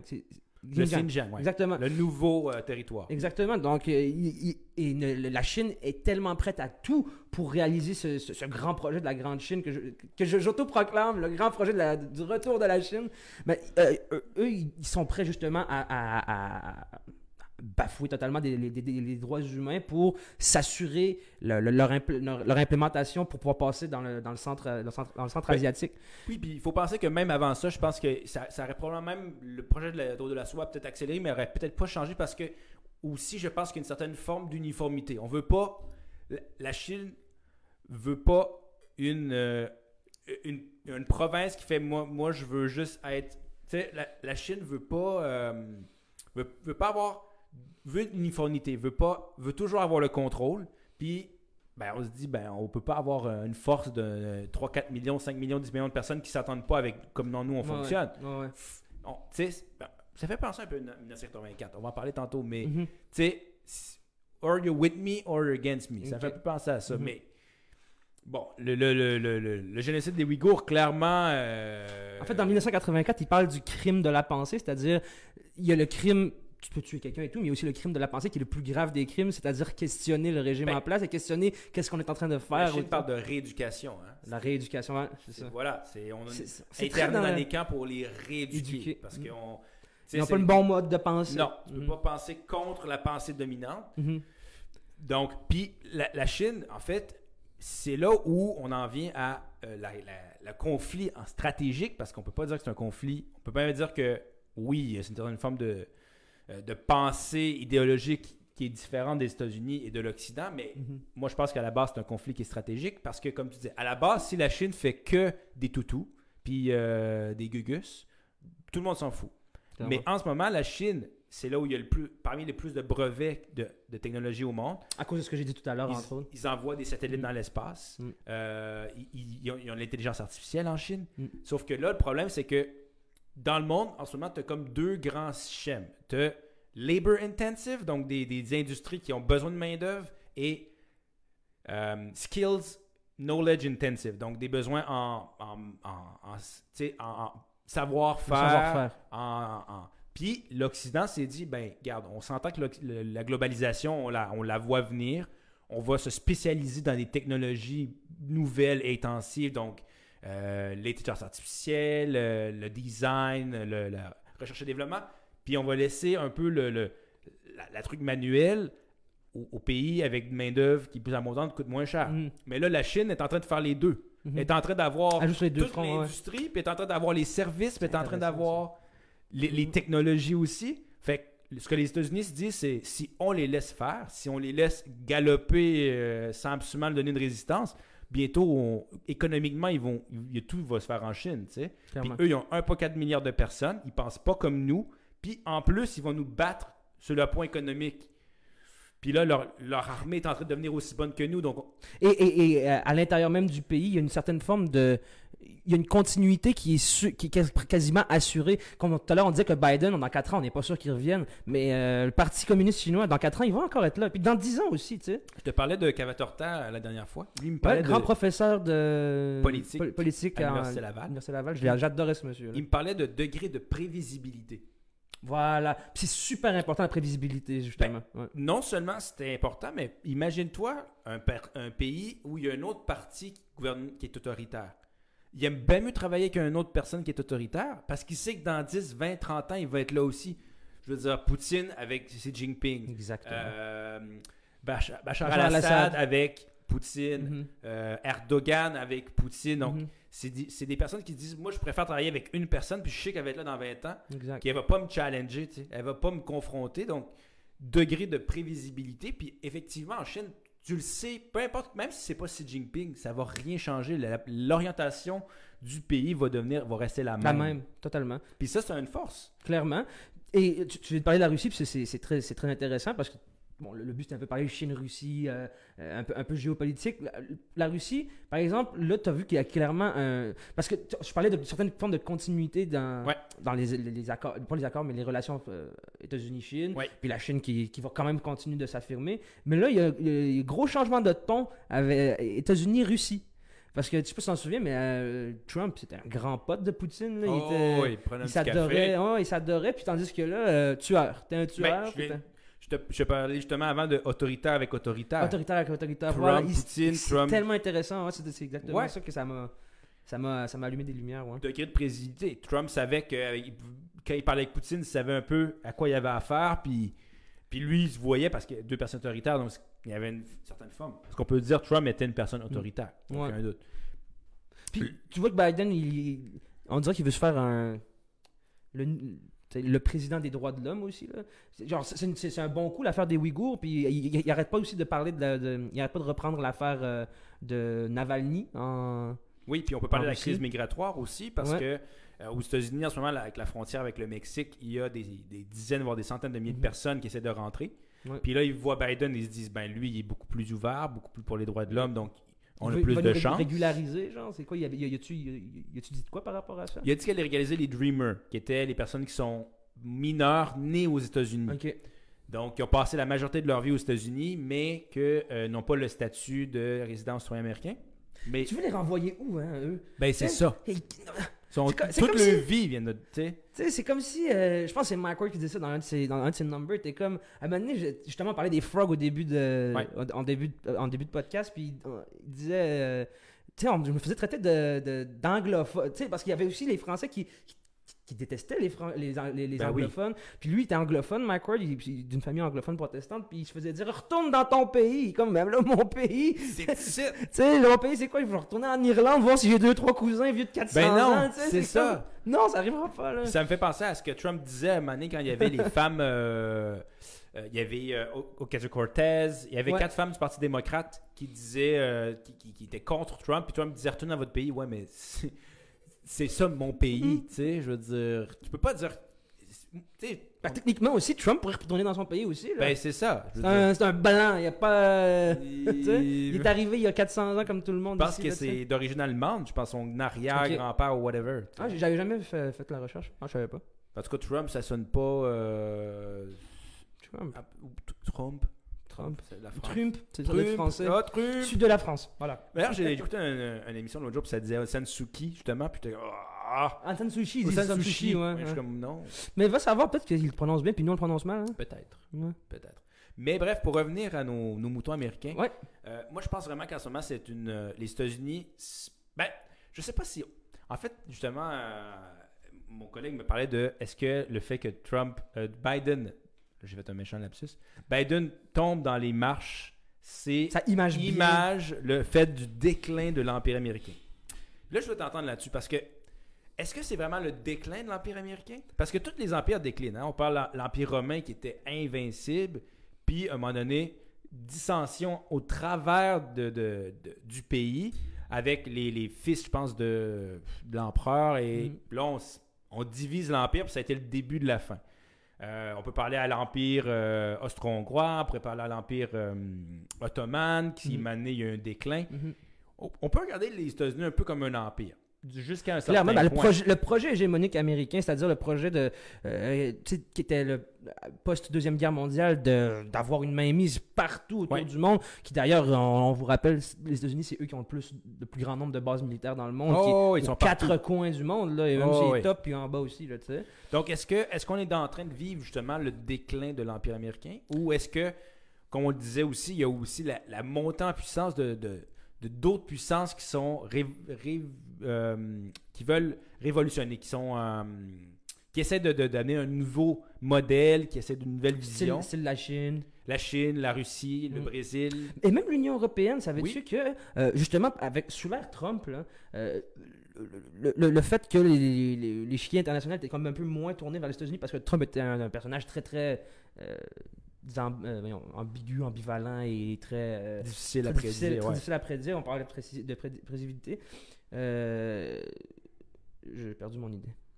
je te jure, j'ai perdu mon idée. Ah, retrouve. Ah, Ah! c'est ça que je disais? C'était bien parti. C'est ça que je disais? Tu parlais de l'Union européenne. Oui, voilà. Ouais, ok, ouais, c'est ça. Euh, ça a comme laissé un peu le champ libre un peu plus à l'Union européenne pour faire un peu ce que les États-Unis faisaient avant, là, de dire. euh, il y a- il y, a, il y a le président Emmanuel Macron qui, qui se veut comme le leader de toute une vision européenne des, des- des relations internationales. Puis lui, ça lui a laissé le champ libre un peu, les fait que les, les États-Unis se, se désengagent un peu plus de partout dans le monde. Puis tu disais, est-ce que c'était le, déclin de l'Empire américain? Je sais pas si on peut parler de déclin de l'Empire américain, mais ce qui est certain, c'est que dans les dernières décennies, il y a beaucoup. les- L'establishment américain a beaucoup, beaucoup, beaucoup misé sur la, justement ils ont fait des guerres, ça n'a pas de bon sens là, depuis les années 45. là, ils, sont, ils sont allés au Vietnam, ils sont allés en Corée, ils sont allés en. euh, par la suite, ils sont allés en, dans toute la guerre froide avec les Afghanistan, Irak. euh, Afghanistan, Irak, tout euh, Vietnam. Viet- Name it, tu vois. Oh, Donc, il y a beaucoup, il y a, beaucoup, le, pays a beaucoup, j'ai l'impression que le pays a beaucoup investi dans sa politique extérieure, son soft power international, et très peu dans son propre pays, tu vois. Parce que, c'est, tu sais, c'est pas normal qu'aux États-Unis, ce soit le pays number one militairement, économiquement et, et tout, alors que sa population intérieure, il y a de la pauvreté comme ça n'a pas de bon sens là-bas. là, Il y a des énormes inégalités. des, des, inégalités, des disparités intenses. Là, c'est, c'est ça. Ce que, je- ce que j'ai l'impression, c'est que il y a pas, c'est pas, un j'ai pas envie d'appeler ça un repli sur soi-même que, que les États-Unis font, mais tu vois que surtout, en tout cas, le COVID, le COVID a vraiment accentué les choses, d'autant plus que les pays, ça, on- on- tu sais, Buy American Act, euh, toute l'affaire ici du panier bleu durant le COVID, genre, on essaie, on essaie d'un peu revenir. Ok, c'est pas la même chose. Non, mais tu sais, tu, tu vois un peu l'idée, c'est que on est, on- c'est pas du populisme non plus. c'est Oh, comme- je sais pas comment oui, dire il y a un- une certaine forme de, de, de retour vers la nation, tu vois, un peu plus de chauv- Ouais. chauvinisme, j'ai pas envie de dire Ben, ça non il y a un plus. retour avec la nation parce qu'il y a eu une crise énorme. Il y a deux crises en fait. On peut parler de 2001, bulle technologique, 2008, bulle financière. Exact. Deux crises, là on arrive à la troisième avec la COVID. Mhm. Donc c'est sûr que euh, ben, il y avait déjà une montée du populisme en Europe parce que Mhm. effectivement le pouvoir d'achat en Europe est diminue ou, ou ralentit énormément. Maintenant, là, le- aux États-Unis aussi, il y a des frustrations. Puis euh, aussi, faut penser qu'il y a un changement de garde aussi. Il y a des nouvelles générations qui arrivent, des nouvelles valeurs, il y a des fragmentations qui vont se créer. On peut en parler tantôt avec, justement avec le Parti conservateur. Mhm. Mais euh, il y a aussi plusieurs éléments avec les États-Unis, c'est-à-dire que déjà, les États-Unis investissent beaucoup sur le militaire. Mhm. Il faut se poser la question, est-ce que le militaire au- aujourd'hui est aussi important qu'il était avant? Ou est-ce que c'est comme de plus en plus Ça coûte cher, plan, ça coûte cher plus faire la guerre, tu sais. Ben, mais ça coûte beaucoup moins cher maintenant la cyberguerre, tu vois. Donc ils se Oui. sont rendus compte un peu plus de ça. Ben ça, c'est un nou- nouveau champ de, de, Mm. de- On pourrait pas dire de bataille, mais Ben, clairement. c'est une, une nouvelle faiblesse, tu sais. Le- puis la- la- les États-Unis et la Chine se font la guerre de fa- euh, sur le- la cyberguerre. Mhm. Il y a de- la Chine a envoyé une série de satellites à travers le monde. Les Mhm. États-Unis oh, ils ont créé la Space Force. La Space où Force. ils veulent créer la Space Force parce que justement l'espace aérien va devenir Mhm. une source justement de Mhm. conflit parce que c'est l'espionnage, parce que ça peut être euh, euh, la, la- qui contrôle le ciel va contrôler les données. Ouais, Data is the new gold. Exactement. Donc, puis aujourd'hui, ça coûte plus cher de faire la guerre parce qu'on est tellement intégré économiquement que si ben, demain matin les États-Unis disent, regarde, on fait la guerre à la Chine, ben dis-toi que tous les fournisseurs américains qui, eux, allaient chercher leur stock en Chine, ben, ils, Ils plus ferment, rien. c'est Mm. fini. Mm. Euh, les Américains qui achètent les produits au supermarché ou euh, chez Home. Depot, les prix vont, vont, vont Exploser, quadrupler. tu on l'a vu problème. avec la COVID. Exact. Il y a des pénuries de- dans certains Exact. trucs parce que euh, il y a des gens qui voulaient acheter des avions sur le tarmac de, de- de masques chinois. Mm. tu sais. Fait que si demain matin, on, tu veux faire la guerre à un pays puis que le- le- les, les- les, euh, les liens économiques se, se rompent, Mm. ça coûte énormément cher à, à un pays. Puis aujourd'hui, le pouvoir d'achat, tu sais, le, le point de vue économique est quasiment plus important que le point de vue militaire. Clairement. Fait que est-ce que les États-Unis, en investissant dans le militaire, sont en train un peu de- de- d'être obsolètes aussi? J'ai l'impression que oui. Puis euh, tu parlais de comment on est, euh, comment les, les- les dynamiques économiques rentrent vraiment dans les dynamiques de bon, euh, pas, pas seulement guerrières, mais dans les relations internationales. Par exemple, savais-tu que toutes les sanctions imposées à l'Iran, on a parlé dans, dans l'épisode précédent sur euh, sur le nucléaire iranien et tout.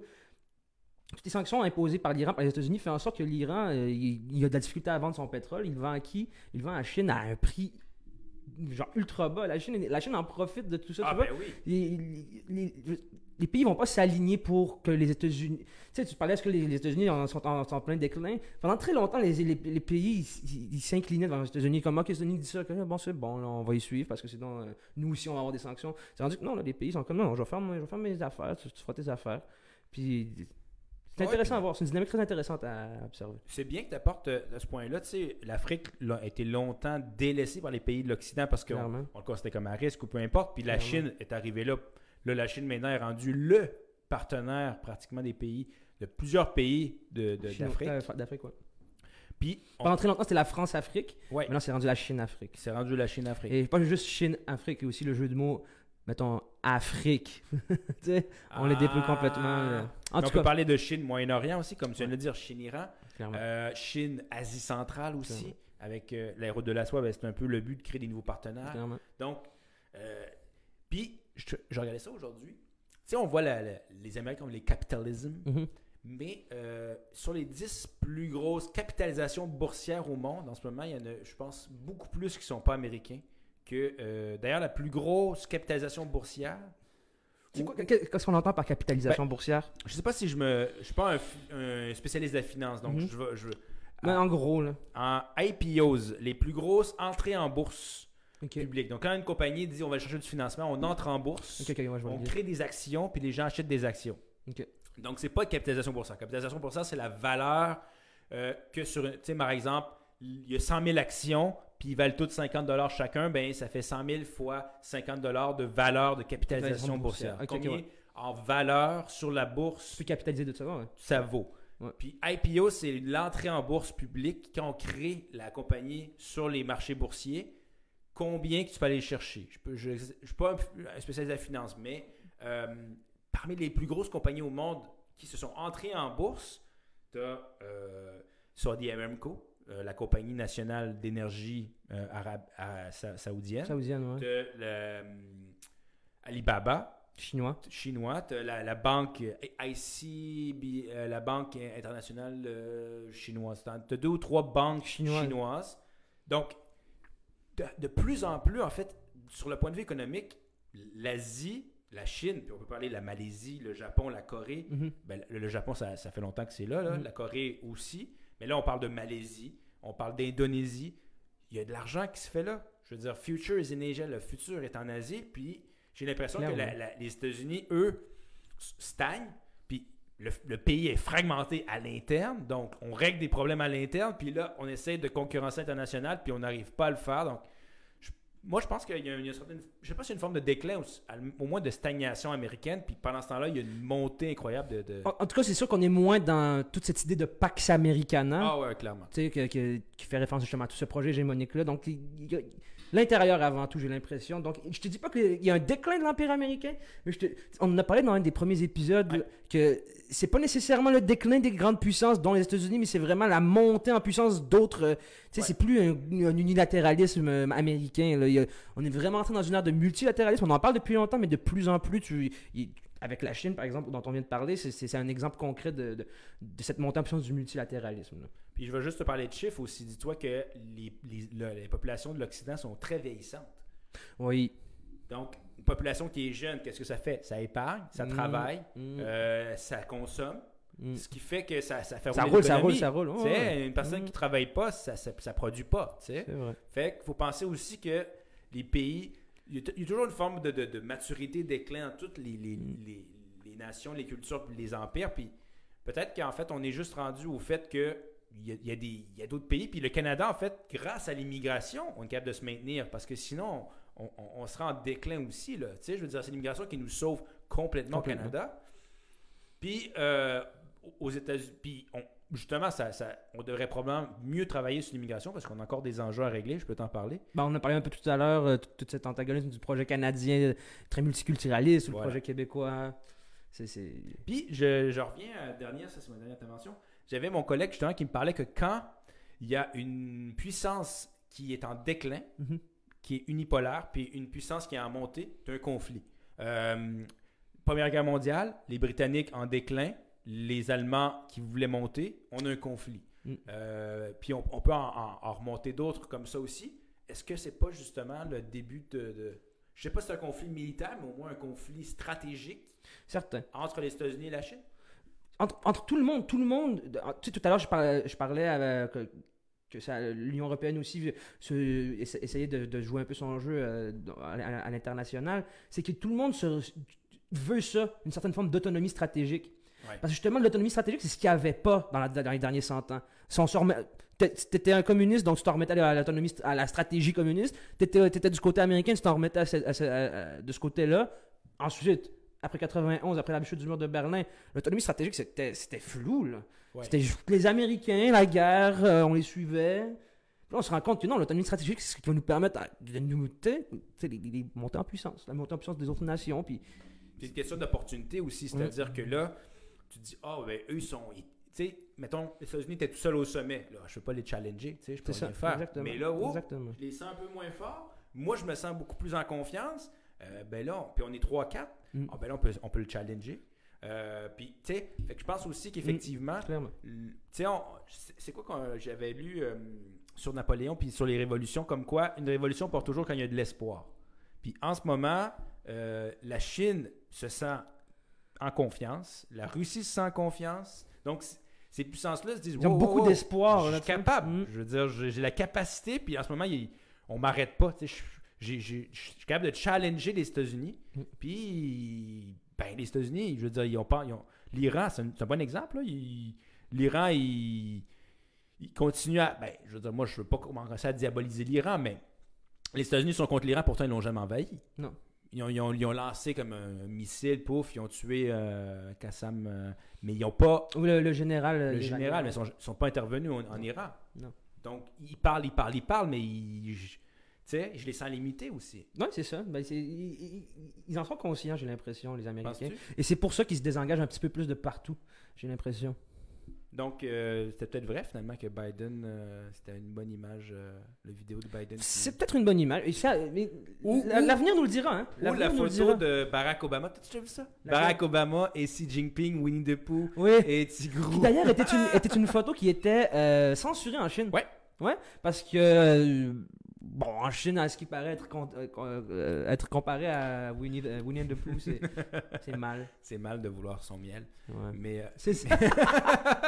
mais Ouais. écoute, la photo était bonne, honnêtement. Ah ouais, Je sais pas c'est clairement. qui qui a trouvé le- la comparaison, mais c'était parfait. parfait. C'était parfait. Ben, c'était notre euh, grosse chronique. Ben, pas de suite, pas de suite. Pas de suite, une petite transition? suite, Transition, Vas-y, va. Complètement loufoque, honnêtement.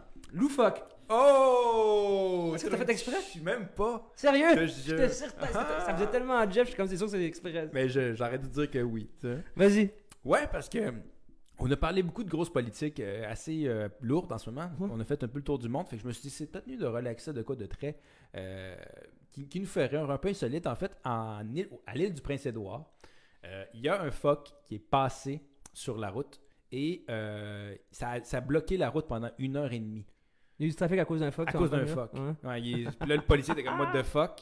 Mais. Oh, what the Celle-là, je l'ai viens de la penser. Ouais. Mais, euh, tu sais, imagine le policier qui est là. Excuse-moi, mais. je- Ouais, j'ai un fuck qui est sur la route. Ouais. Euh, je peux pas. je peux pas entrer avec Rogers, we have a fuck. I have a fuck! I have a fuck on the road! I'm fuck on the road. Ah non, I have a fuck on the road. tu sais? Et là, fuck P-H-O-Q-E, hein? Mais non, ben oui. Et non, de F-word, yeah. Ah, parce que. Ah oui, on peut pas être sur le F-word. Non, non, pas- faut pas. Ah, Ben non, on peut tiens. pas. pas. Colin, là, faut, faut là, tu fasses une liste de mots qu'on peut plus dire. Mais aussi insolite que cela peut se paraître, c'est aussi très triste parce que j'ai lu tantôt que euh, c'est pas la première fois qu'il y a des phoques comme ça au Nouveau-Brun- Nouveau-Brunswick. A du Prince-Édouard qui euh, qu'on retrouve. Il y a le service de police là-bas, ils sont, sont appelés très souvent à, à- à- à s'occuper d'un phoque dans la route. Mais pourquoi les phoques se retrouvent là? Les phoques, les phoques, euh, ils vont de plus en plus sur la terre ferme et ils se perdent là Ouais. parce qu'il y a de moins en moins de surfaces glacées Donc, ils peuvent euh, plus aller viables sur, pour le- eux. Ouais. sur la glace. Ouais, ils peuvent plus être sur les. Donc, c'est la fonte des banquises, encore une fois. c'est- Construire c'est ou déconstruire. construire ou déconstruire le climat et tout. Euh, c'est ça. c'est- c'est- oui, c'est drôle, mais en même temps, c'est c'est- c'est très C'est triste. drôle et très représentatif. Et très représentatif, représentatif de la réalité climatique. ouais. Mais tu sais, imagine le, le patron, man, qui, Mm. Qui se fait recevoir son appel puis fait comme bon, arrête de- d'inventer des excuses. Ouais. là. Tu sais, la personne qui arrive toujours en retard. Arrête Je là. te jure, il y a un fuck. Je te jure, il y a un fuck qui est là depuis une heure et demie, je peux pas aller au travail. Arrête là. Si tu te présentes pas au bureau le matin à bonne heure, tu sais. Ça, c'est vraiment le classique du, du chien qui a mangé ton devoir, mais qui a vraiment mangé ton devoir. Ben là, il y avait C'est vraiment un vrai. fuck la route. C'est vrai. C'est Ça m'a ça fait penser à. ben, en tout cas, si on extrapole ça. Ouais, T'as-tu déjà vu les images des ours polaires dans le nord qui sont comme euh, fucking maigres? Ouais, puis, euh, ben, c'est- c'est de plus en plus de- de- d'événements du genre qu'on va vivre. Là, voir Oh, des phoques ouais. sur la route, voir des ours polaires qui vont comme rentrer de plus en, comme descendre parce qu'il y a moins de, il y a moins de surface de ban- il y a moins de banquises pour eux, donc ils vont être sur, le- sur les terres fermes de plus en plus. Puis là, ils vont. C'est pas dans notre troisième euh, épisode, justement, sur ce construire de construire, où on parlait de, de changement climatique, comme quoi on- maintenant on est rendu à s'adapter au changement Ouais, climatique. Ah, c'est vrai, ouais. ouais. Ben, c'est c'est ça, tu sais, le, le- les Mm. phoques maintenant commencent déjà à devoir aller sur la terre ferme parce que la banquise sur la glace t'offre pas. Mais on va devoir s'adapter à se dire, Mm. ben là, il y a peut-être des phoques à un moment donné qui vont passer à la route, puis Mm. comment on va être capable de, de faire survivre cette population de phoques-là. Donc, Mm. tu sais, Ça fait beaucoup de fuck dans la même phrase. donc- on, on est fucked. On est F-U-D-E-D. Mais, quand- mais tout à l'heure, quand tu dis what the fuck, c'était pas un what the fuck, c'est de la what qui réfère à- au coton. Ben oui. Du fuck. Du Qui, fuck. D'ailleurs, je, je recommande pas de, de tuer des phoques pour prendre leur coton. En tout cas. Ben y non. S'il y a du coton. Ben non, laissez-les passer à la route puis passer après, là. C'est pas grave. On y va-tu au prochain apéro? On est au prochain numéro. Euh, mettons avec un.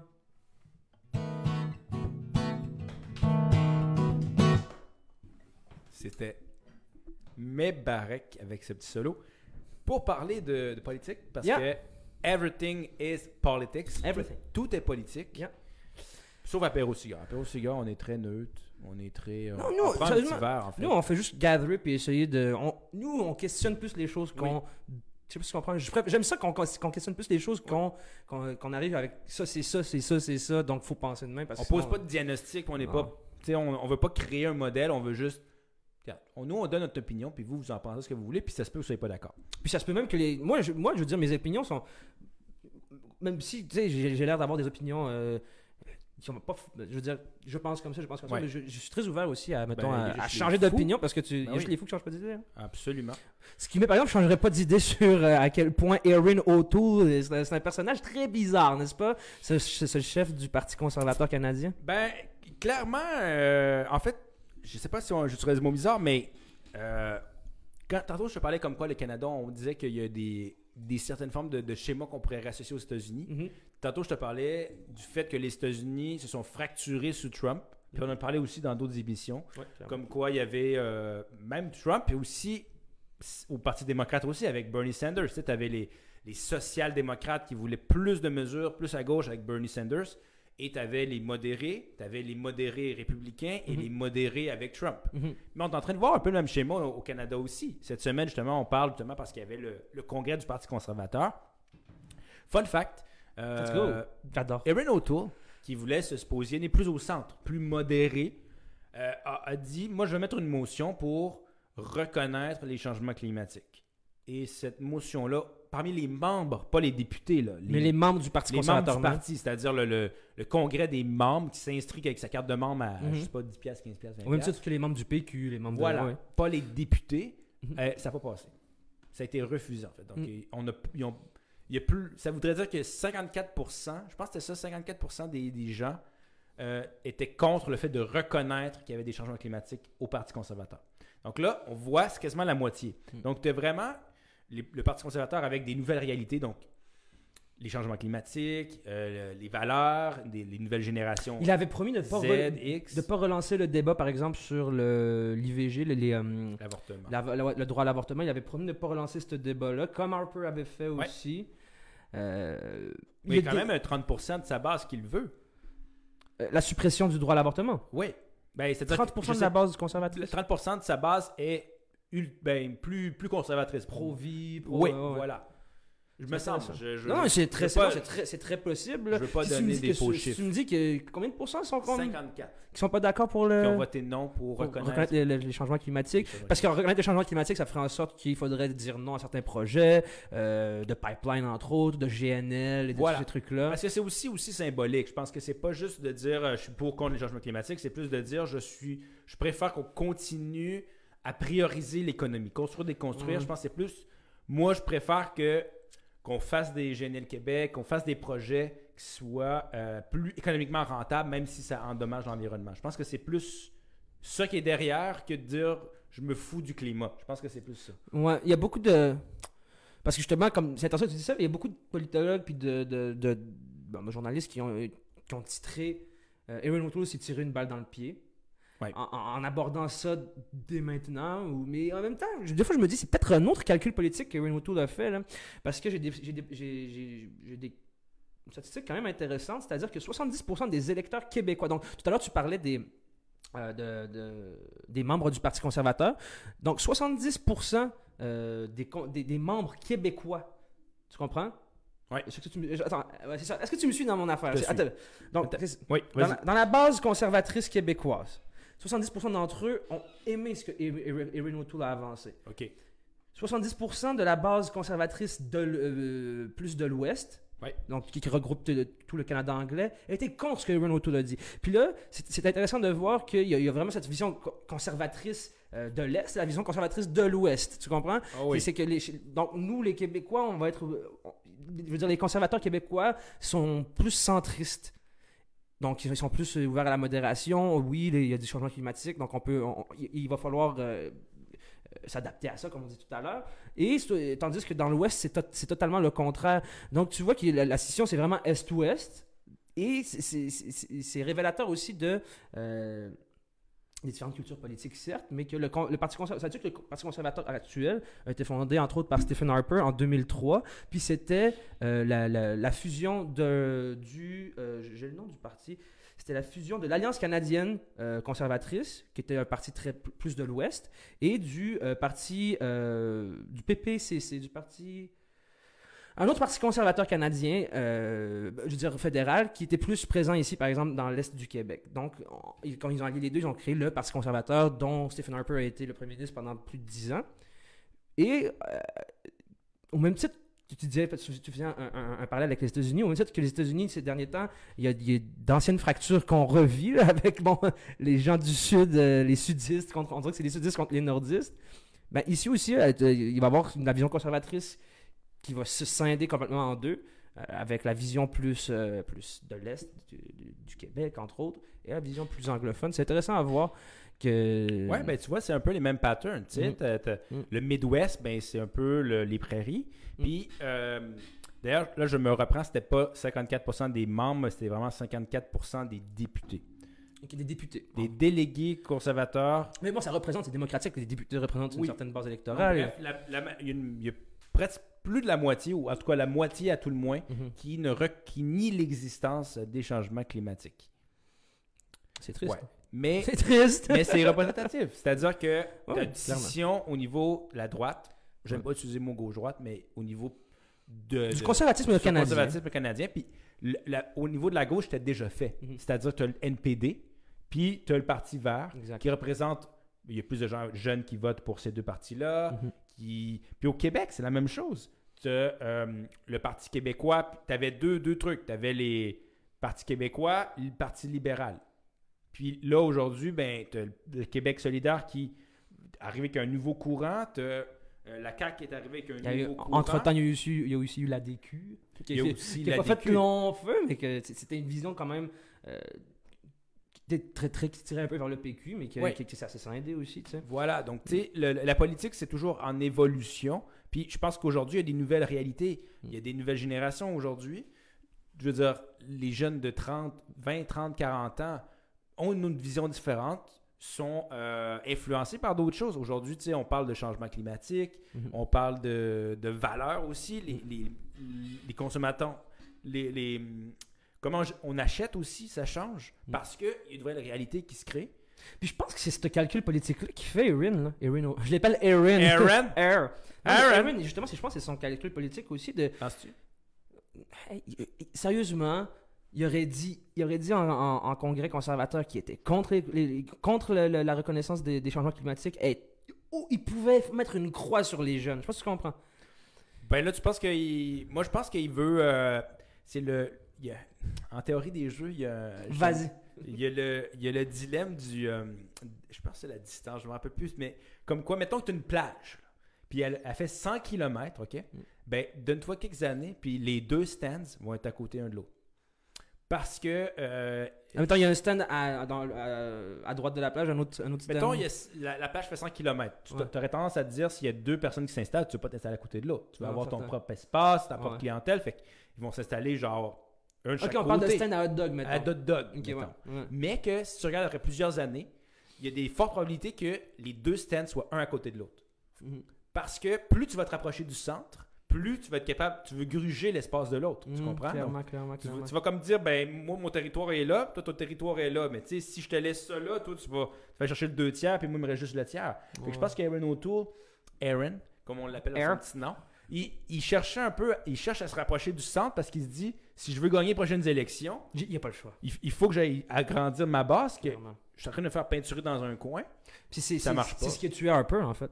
C'est ce que tu un peu, il était pas très, très avant-gardiste niveau climat, niveau Non. niveau nanana, puis ça- C'est ce qui a fait Voulez-vous un bon café Tim que... Morton? Ah ouais, T'as-tu déjà vu cette Ouais. vidéo-là? ouais. Ben ouais, il y avait une rencontre du G7 ou du G20, puis il servait du café Tim Morton.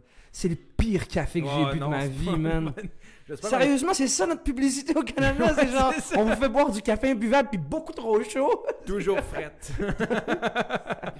Mais on va pas bâcher, on va pas faire du Tim Morton bashing. Non, non, Mais- faut pas. Mais ils font d'autres Ouais, bonnes choses que le café. leur bang, sérieux. Ah, leur ben.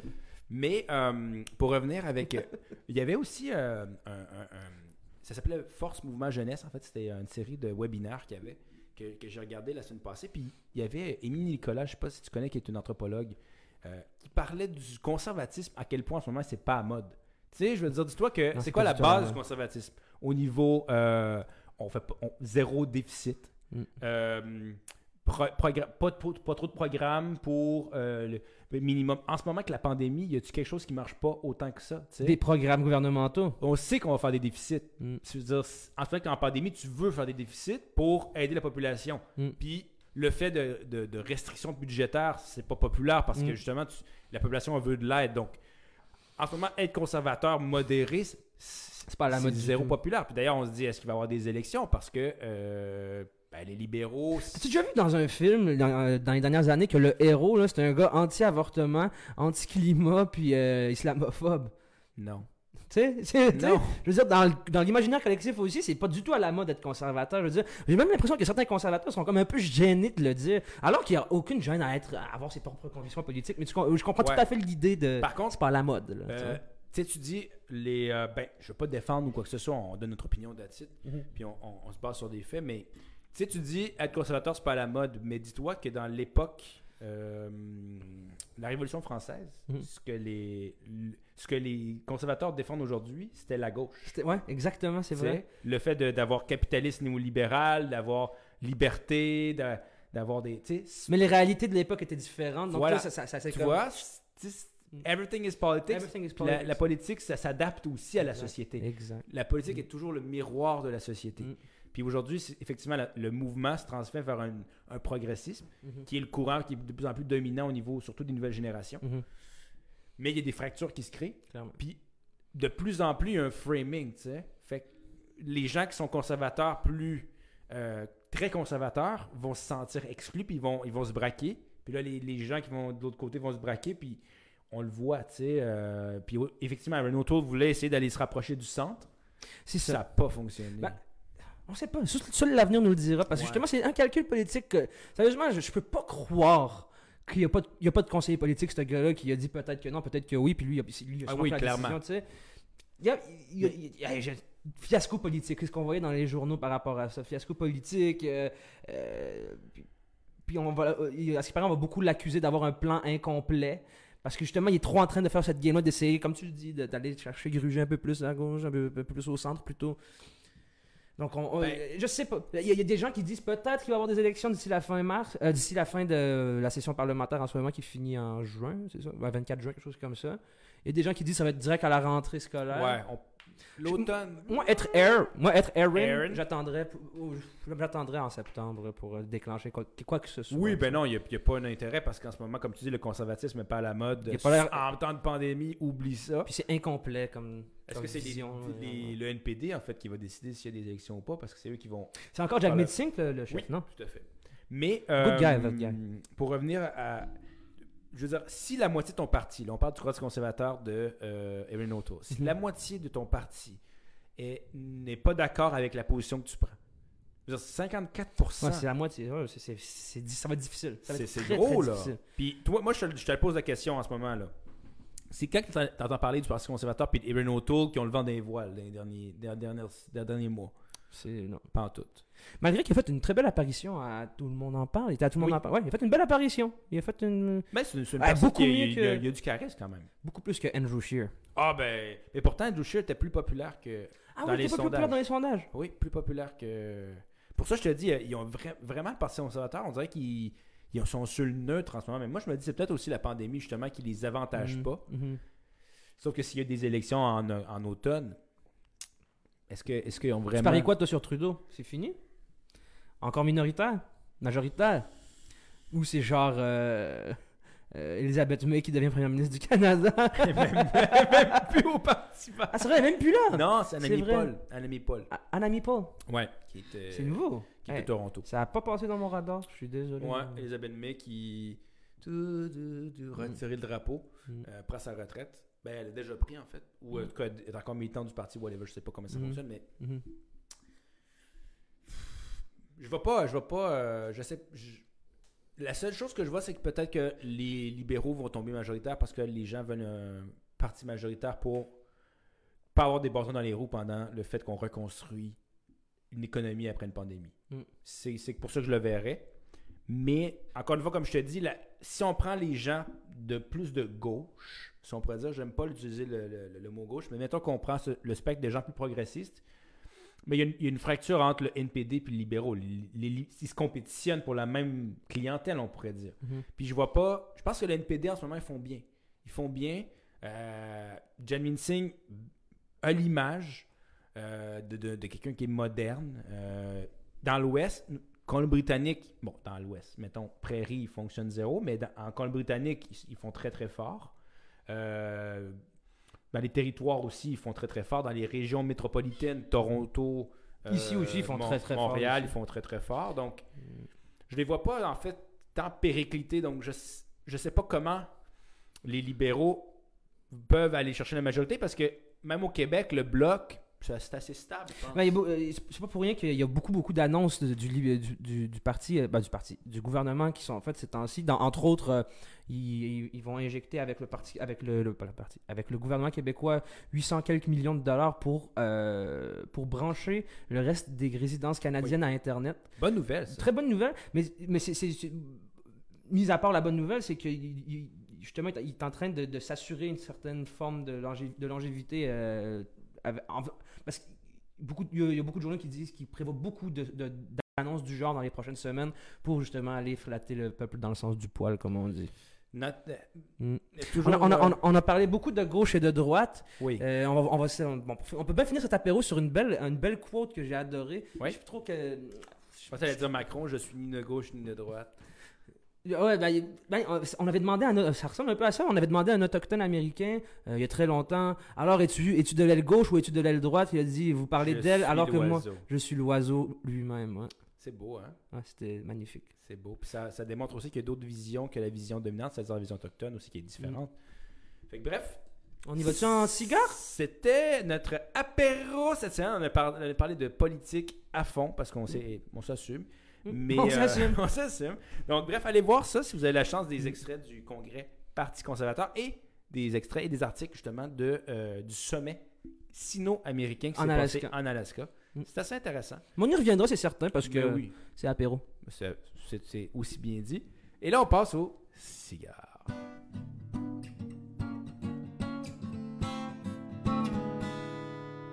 On passe au cigare.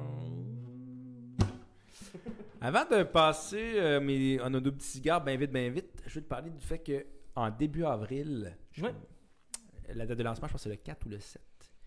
Casa des Papel, saison 5. mon gars. Saison 5. C'est, je pense la dernière d'ailleurs. T'as écouté toutes les saisons? Mais oui. J'ai pas écouté encore la quatrième. Ah, mon gars, mon gars, mon gars. Mm. Ben, C'est bon? euh, Ça vaut la peine? J'aime bien la critique politico-sociale qui Oui. est avancée par tout bon, ça. Mais c'est encore là. Puis j'aime aussi le fait que ce soit une série européenne. Ça fait changement des séries américaines. Voilà. Même s'il y a toujours ce, ce- ce Netflix original que tu vas toujours voir Oui. un peu dans toutes les séries Netflix. Mais c'est vrai qu'il y a quand même une dynamique différente de American Thing. Certain. Mais, euh, mais moi, ce que j'ai pas aimé, c'est que il n'y a pas de profondeur dans la série. Puis aussi, Pas de profondeur. ben, tu sais, je veux dire, on connaît rien des personnages. Ok, ouais, ils, ils creusent pas assez les personnages selon toi. Zéro. C'est trop pas- justement autour de l'histoire. Je veux pas spoil, mais il y a des décisions que des fois tu dis le professeur est supposé être comme le mastermind. Hmm. Prends des décisions, t'es comme Ah, je T'es sûr, Puis, puis là, après, t'as Ouais, ouais. le- des gens, mané, que tu sais, tu dis, faut qu'il. il- Tu sais, une grenade. je- là, je sais pas. Ok, je pas. Une grenade dans un ascenseur. Le gars, supposed to die. Tu sais, je veux dire. Tu sais, le- le- le- moi, ce qui m'énerve, c'est ça. C'est le héros qui, qui meurt pas. Puis là, il y a la cascade incroyable qui Ouais, de ouais. 10 pieds. Je suis comme. Ouais. Non, tu sais, le sensationnalisme à tout Ils, prix. ils ont, ils ont repris justement certains codes américains. Ah, je trouve ça dommage. Je trouve ça Ouais. dommage. Ah, c'est justement ça qui. Tu sais, le, le professeur qui est toujours comme mastermind, puis il s'en sort tout le temps. Je suis comme, ouais, c'est cool, les deux premières saisons, ça marchait. Puis là, Mm. à les 3-4, ben là, il s'en sort moins bien. Il est toujours, il n'a pas planifié son truc. Non, ouais. Mais comme, on dirait que lui, il est devenu comme le mastermind intelligent, puis que la police espagnole est comme the dumbest ever. Tu Mm. tu peux pas essayer de le faire plus réaliste qu'il il est meilleur un peu que l'autre, mais tu sais, ils sont pas des ils sont pas des idiots non plus. J'étais quasiment rendu à- au film. euh, c'était quoi là, le film avec Jim Carrey puis euh, The Dumb and, Dumb- Dumb and Dumber? Dumb and Dumber. La cloche et l'idiot. Je suis comme ben voyons là, l'espagnol. Euh, classique. Fait que bref, nouveau euh, série 5. On va voir la série 4 avant que ça commence. là. Pour ceux qui connaissent pas Casa de Papel, c'est c'est quoi environ? C'est en, en une phrase. Braquage de banque. Euh, Critique de la société la capitaliste. société. une gang de personnes qui se disent nous voler la banque nationale c'est pas voler parce que euh, On reprend ce qu'on a, ce qui est à nous. le système est injuste Mhm. donc on va voler la banque nationale et imprimer nos propres argent espagnols Mhm. de la banque espagnole et on va partir avec la cash Mhm. puis euh, puis c'est ça allez écouter ça c'est très très bon c'est très action type tu sais c'est ça roule à 100 000 à à l'heure 100 000 à puis à ouais. chaque fin d'épisode il y a comme un cliffhanger donc c'est très rebondissement rebondissement donc c'est pas une- c'est pas le même genre de série effectivement c'est une série avec beaucoup de rebondissements puis là à la fin hop on te laisse sur un suspense On- tu veux écouter l'autre épisode d'après Exact. Série qui a beaucoup remis euh, sur la map la chanson populaire italienne Bella Ciao. Oh, bella Ciao, bella ciao, bella ciao, ciao, ciao. una mattina. Ouais, Qui était une chanson qui avait été écrite euh, euh, lors d'une guerre en Deuxième Italie. guerre mondiale. Deuxième guerre mondiale. Ouais, qui était la- les, euh, les antifascistes qui Ouais. avaient écrit une chanson pour euh, se libérer en fait du fascisme. C'était qui le fasciste à cette, cette époque-là Mussolini. Mussolini. Ouais. Ouais, voilà. Donc c'était la La semaine passée, on a parlé d'un autre fasciste, je sais pas si t'en souviens. avec Franco. Franco, qui était un de ses potes, non? À un certain moment. Je sais pas, Ils je- ont sûrement Je dû. suis vraiment pas assez calé Je en pas calé- je suis pas histoire, calé non euh, plus, ouais. donc je veux pas te le dire, mais c'est sûr qu'ils partageaient un peu les, les, Les mêmes idées. les mêmes idées, ça c'est certain. Mais Parlant argent, Ouais, on pourrait parler de ça. Moi, moi j'ai pas compris ça. En fait, je vous explique, là, on parle des NFT. en, France, en anglais, non-fungible token, et en, en français, les jetons non fongibles. Ça veut dire quoi fongible? Euh, euh, et, et et échangeables. Mais, mais, mais c'est virtuel au complet, là. Ouais. Je t'explique un peu comment Ouais. moi j'ai pu le comprendre. Vas-y, parce que j'ai pas C'est compris. que euh, on est dans une ère très numérique, ok? Oh oui, clairement. Euh, Il y a de l'art numérique entre autres. oui. Donc, tu as des artistes qui font des affaires numériques et c'est très difficile de. C'est plus comme avant, tu fais une belle œuvre comme celle-ci et, et- et- et elle est là, elle est physique, Voilà. donc il n'y en a qu'une seule et c'est et c'est très facile de voir si c'est l'original ou pas. Tandis que là, avec les, les œuvres numériques, tu peux, tu peux euh, comme. euh, y, y approuver un, un- un jeton non fongible qui va comme légitimer, faire en sorte que rarifier ton œuvre numérique. Je sais pas si tu comprends un peu. Donc, le- tu achètes le jeton nu- numérique qui, qui- qui certifie que tu as acheté quelque chose d'unique. Exactement. Ok. Là, C'est comme c'est euh, au même titre qu'il y a des gens, des, des grands riches qui vont qui vont chercher à avoir des tableaux, euh, des tableaux de Van Gogh rares. Ben maintenant il va y avoir des, des-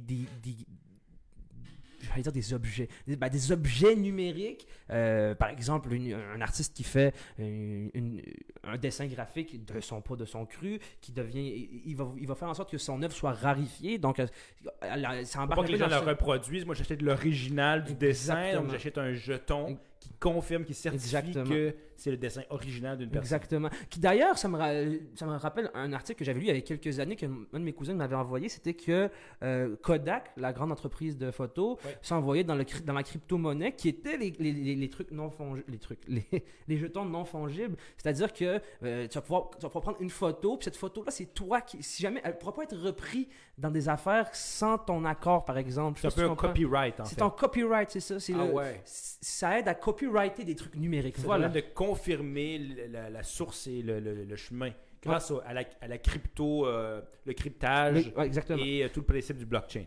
C'est ça, c'est du blockchain. Parce que contrairement au Bitcoin, par exemple, les, N- les NFT, les non-fungible tokens, les jetons non fongibles, ils sont pas. euh, comment dire? Il y en a juste. Tu peux acheter des trucs avec ça. Genre, par exemple, je vais prendre 1.22 0.22 euh, Bitcoin, puis je m'achète une voiture. Ouais. Je sais pas si tu comprends. Parce que là, le non-fungible token, c'est juste pour rarifier des, des œuvres comme numériques, si des jeux. quelque chose de physique, mais il y a, il y a une- le jeton numérique vient le certifier. D'ailleurs, Exactement. sur ce non-fungible token, Mhm. il y a Jack. C'est quoi son nom? Le Jack who? fondateur de euh, Twitter. Le fondateur de Twitter. Le fondateur de Twitter a vendu son premier tweet Ouais, à pour 2 points quelques. 2,9 millions. Parce qu'il a, il a, il a été certifié et rarifié par un non-fungible Comme token. quoi, c'était le premier tweet de l'histoire. Donc, toi, c'est comme si tu achetais le premier tweet de l'histoire. Ouais. Comme si tu achetais le. Disons que le, le Jack, ce gars-là, c'est le fondateur de Twitter, c'est c'est de, de Vinci. Ben, tu viens d'acheter la première toile de De Vinci en. Mais là, je, je, veux pas faire, comprends? je veux faire un jeu de mots poche. Tu le dois. Il y a, il y a- il y a un tweet. Il y a un tweet qui Il y a, payé. tweet qui a payé 2,9 millions Pour pour, un tweet. tweet. J'ai bien aimé la- le, le stress que tu as mis. Tweet et tweet. Tweet, tweet. Mm. Nuance. Pas pareil, mais c'est- Nuance. c'est écrit TWIT pour Ouais. tweet Un esti tweet. et tweet pour TWEE. Yeah. E Voilà. C'est intéressant. 2,9 millions, t'as t'as pas acheté une toile que tu que accroches. Mm. T'as pas acheté une voiture. T'as pas acheté un- une piscine. Mm. T'as acheté un tweet. Ouais. Un tweet. Mm. Un tweet. T'as t'as- t'as- Mais- t'as acheté quelque chose qui, qui est dans l'univers. Mm. tu sais? Tant qu'à ça, je- fou. tant qu'à ça, moi, j'aurais. Moi, moi, ça serait plus, par exemple, euh, certaines- j'adore le, le travail des photographes professionnels. Ça, je, ça, je peux concevoir que tu achètes, par exemple, euh, une photo rarifiée par un non-fungible token euh, d'un grand photographe. Ça, oui. le premier- Mais le premier tweet, en même temps, je sais pas. Ben quoi que ça prend de la valeur aussi. Ça prend de la valeur. Après, peut-être qu'il y a un autre collectionneur. T'imagines Trump, il va mettre des non-fungible tokens sur tous ses tweets. Ouf. Quelqu'un achète ça? Parce que- aux c'est enfants. rentré- en c'est- fait. Mais c'est rentré dans la légende, les tweets de, de Donald Trump. Il y a même des gens qui ont écrit des livres qui répertorient tous ses tweets, hein, tu Oh, savais? wow. Puis genre, c'est bon. Fait que le, make- le premier Make America Great Again ça. pourrait se valoir 5000 dollars. Mais c'est. Ben là, ben, il faut commencer à mettre des tweets. C'est ça. Mais parlant de, parlant de rarification de- d'œuvres, il y a une œuvre qui est rentrée dans le domaine de. Dans le, qui est domaine- dans, le domaine public le 1er janvier 2021. C'est 1984 de George Orwell. C'est-à-dire que euh, après un certain nombre d'années, les œuvres euh, tombent dans le domaine du public. Dans le fond, tu n'as plus besoin de payer justement de droits d'auteur euh, pour pouvoir en, faire un film ou en, refaire un remake ou des trucs comme ça. Donc, à partir du 1er janvier euh, 2021, la grande œuvre de George Orwell, 1984, est dominée dans le domaine du public, ce qui fait en sorte que on- on, euh, des artistes, des cinématographes, euh, des, des- des écrivains pe- peuvent, peuvent- peuvent reprendre l'histoire, en faire un remake. Puis, euh, Ça explique pourquoi il y a eu beaucoup de reprises qui ont été faites de George Orwell récemment, de Ouais. 1984. clairement. Tu voulais nous parler d'une BD, justement, que, Ouais, qu'un Québécois a fait? Big Brother n'est pas un jeu. C'est un Québécois aussi hein, qui l'a fait? Euh, je, je te fais la recherche, je ne veux pas te dire des mauvaises choses, mais euh, moi j'ai lu la critique dans la presse, je pense. Ok. Et euh, la critique était positive. On disait euh, c'est vraiment un très très bon. euh, parce que Big, Big Brother, bon, George Orwell, qui est un Britannique, avait écrit, qui est décédé dans les années 50, je pense, avait écrit justement en 1984 Exact. comme une critique du, du communisme et aussi du capitalisme, parce qu'il critique pas mal tout en fait. Et bon, l'histoire, c'est que c'est Winston qui veut en fait ré- ben, veut, veut faire partie d'une révolution, on Mhm. pourrait dire, contre le, le- le mouvement en place. Et le mouvement en place va le- lui siphonner le cerveau. Mhm. Ne veut pas, en fait. Mhm. Donc, euh, lisez ce livre-là. Mais. euh, Justement, quand tu parlais de, ouais. de, de- de remakes qui ont été faits. Il y a ma grande soeur qui m'a offert ça euh, à, No- à Noël. C'est justement une BD euh, de Fido Nesti, qui n'est pas la personne que, tu présentais aujourd'hui, mais j'étais sûr que c'était justement cette BD-là dont t'as même parlé. Puis c'est ça, c'est vraiment le livre de George Orwell euh, le, livre de George Orwell que beaucoup ont, lu puisque c'est un, grand classique, mais refait en livre, euh, en BD en fait. Puis c'est la même histoire, mais j'ai toujours trouvé que lire une BD, il y avait quelque chose de.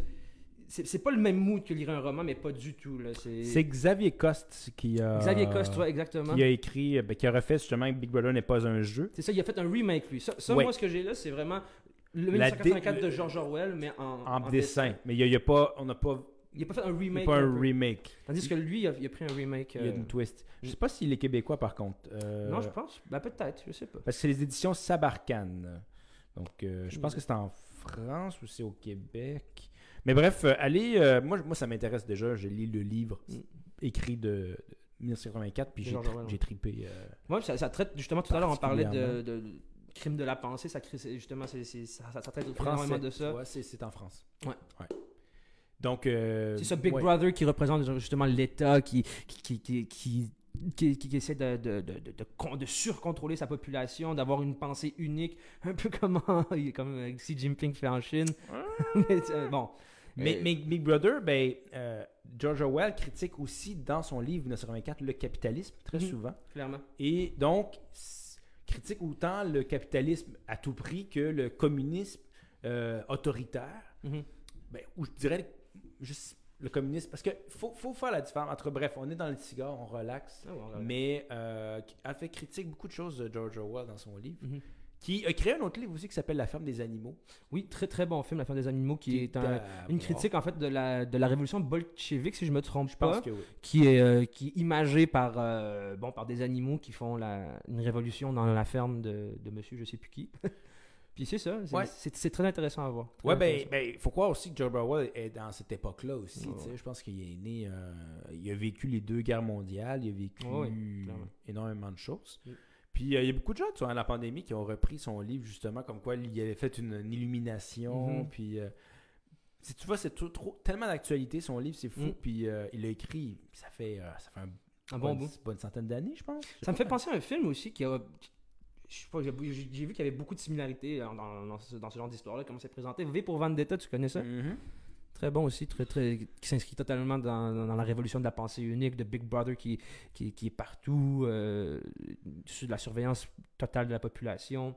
Ouais. Le biopouvoir à son apogée, là, contrôle de la population à 100% pour contrôler tout, en fait, l'économie, la société, la politique. Intéressant. Ouais. Intéressant, c'est- un bon exercice de philosophie politique, en fait, ça, ça donnait cette lecture-là. Donc, bref, Big Brother n'est pas un jeu, adaptation de- du livre de 1924 de George Orwell.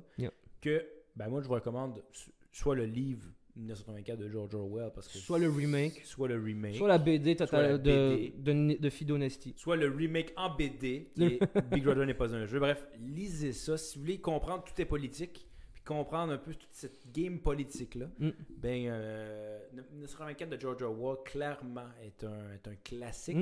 Mm. Lire avec modération parce que, bon, il y a une pensée qui est très dirigiste Mm. dans ce, dans ce, li- dans ce livre-là. Et quand même, il, y a- il pense d'une façon qui est très extrême. Il ne faut pas penser que tous les gouvernements sont comme ça. là. Non, non, c'est une fiction. C'est une fiction.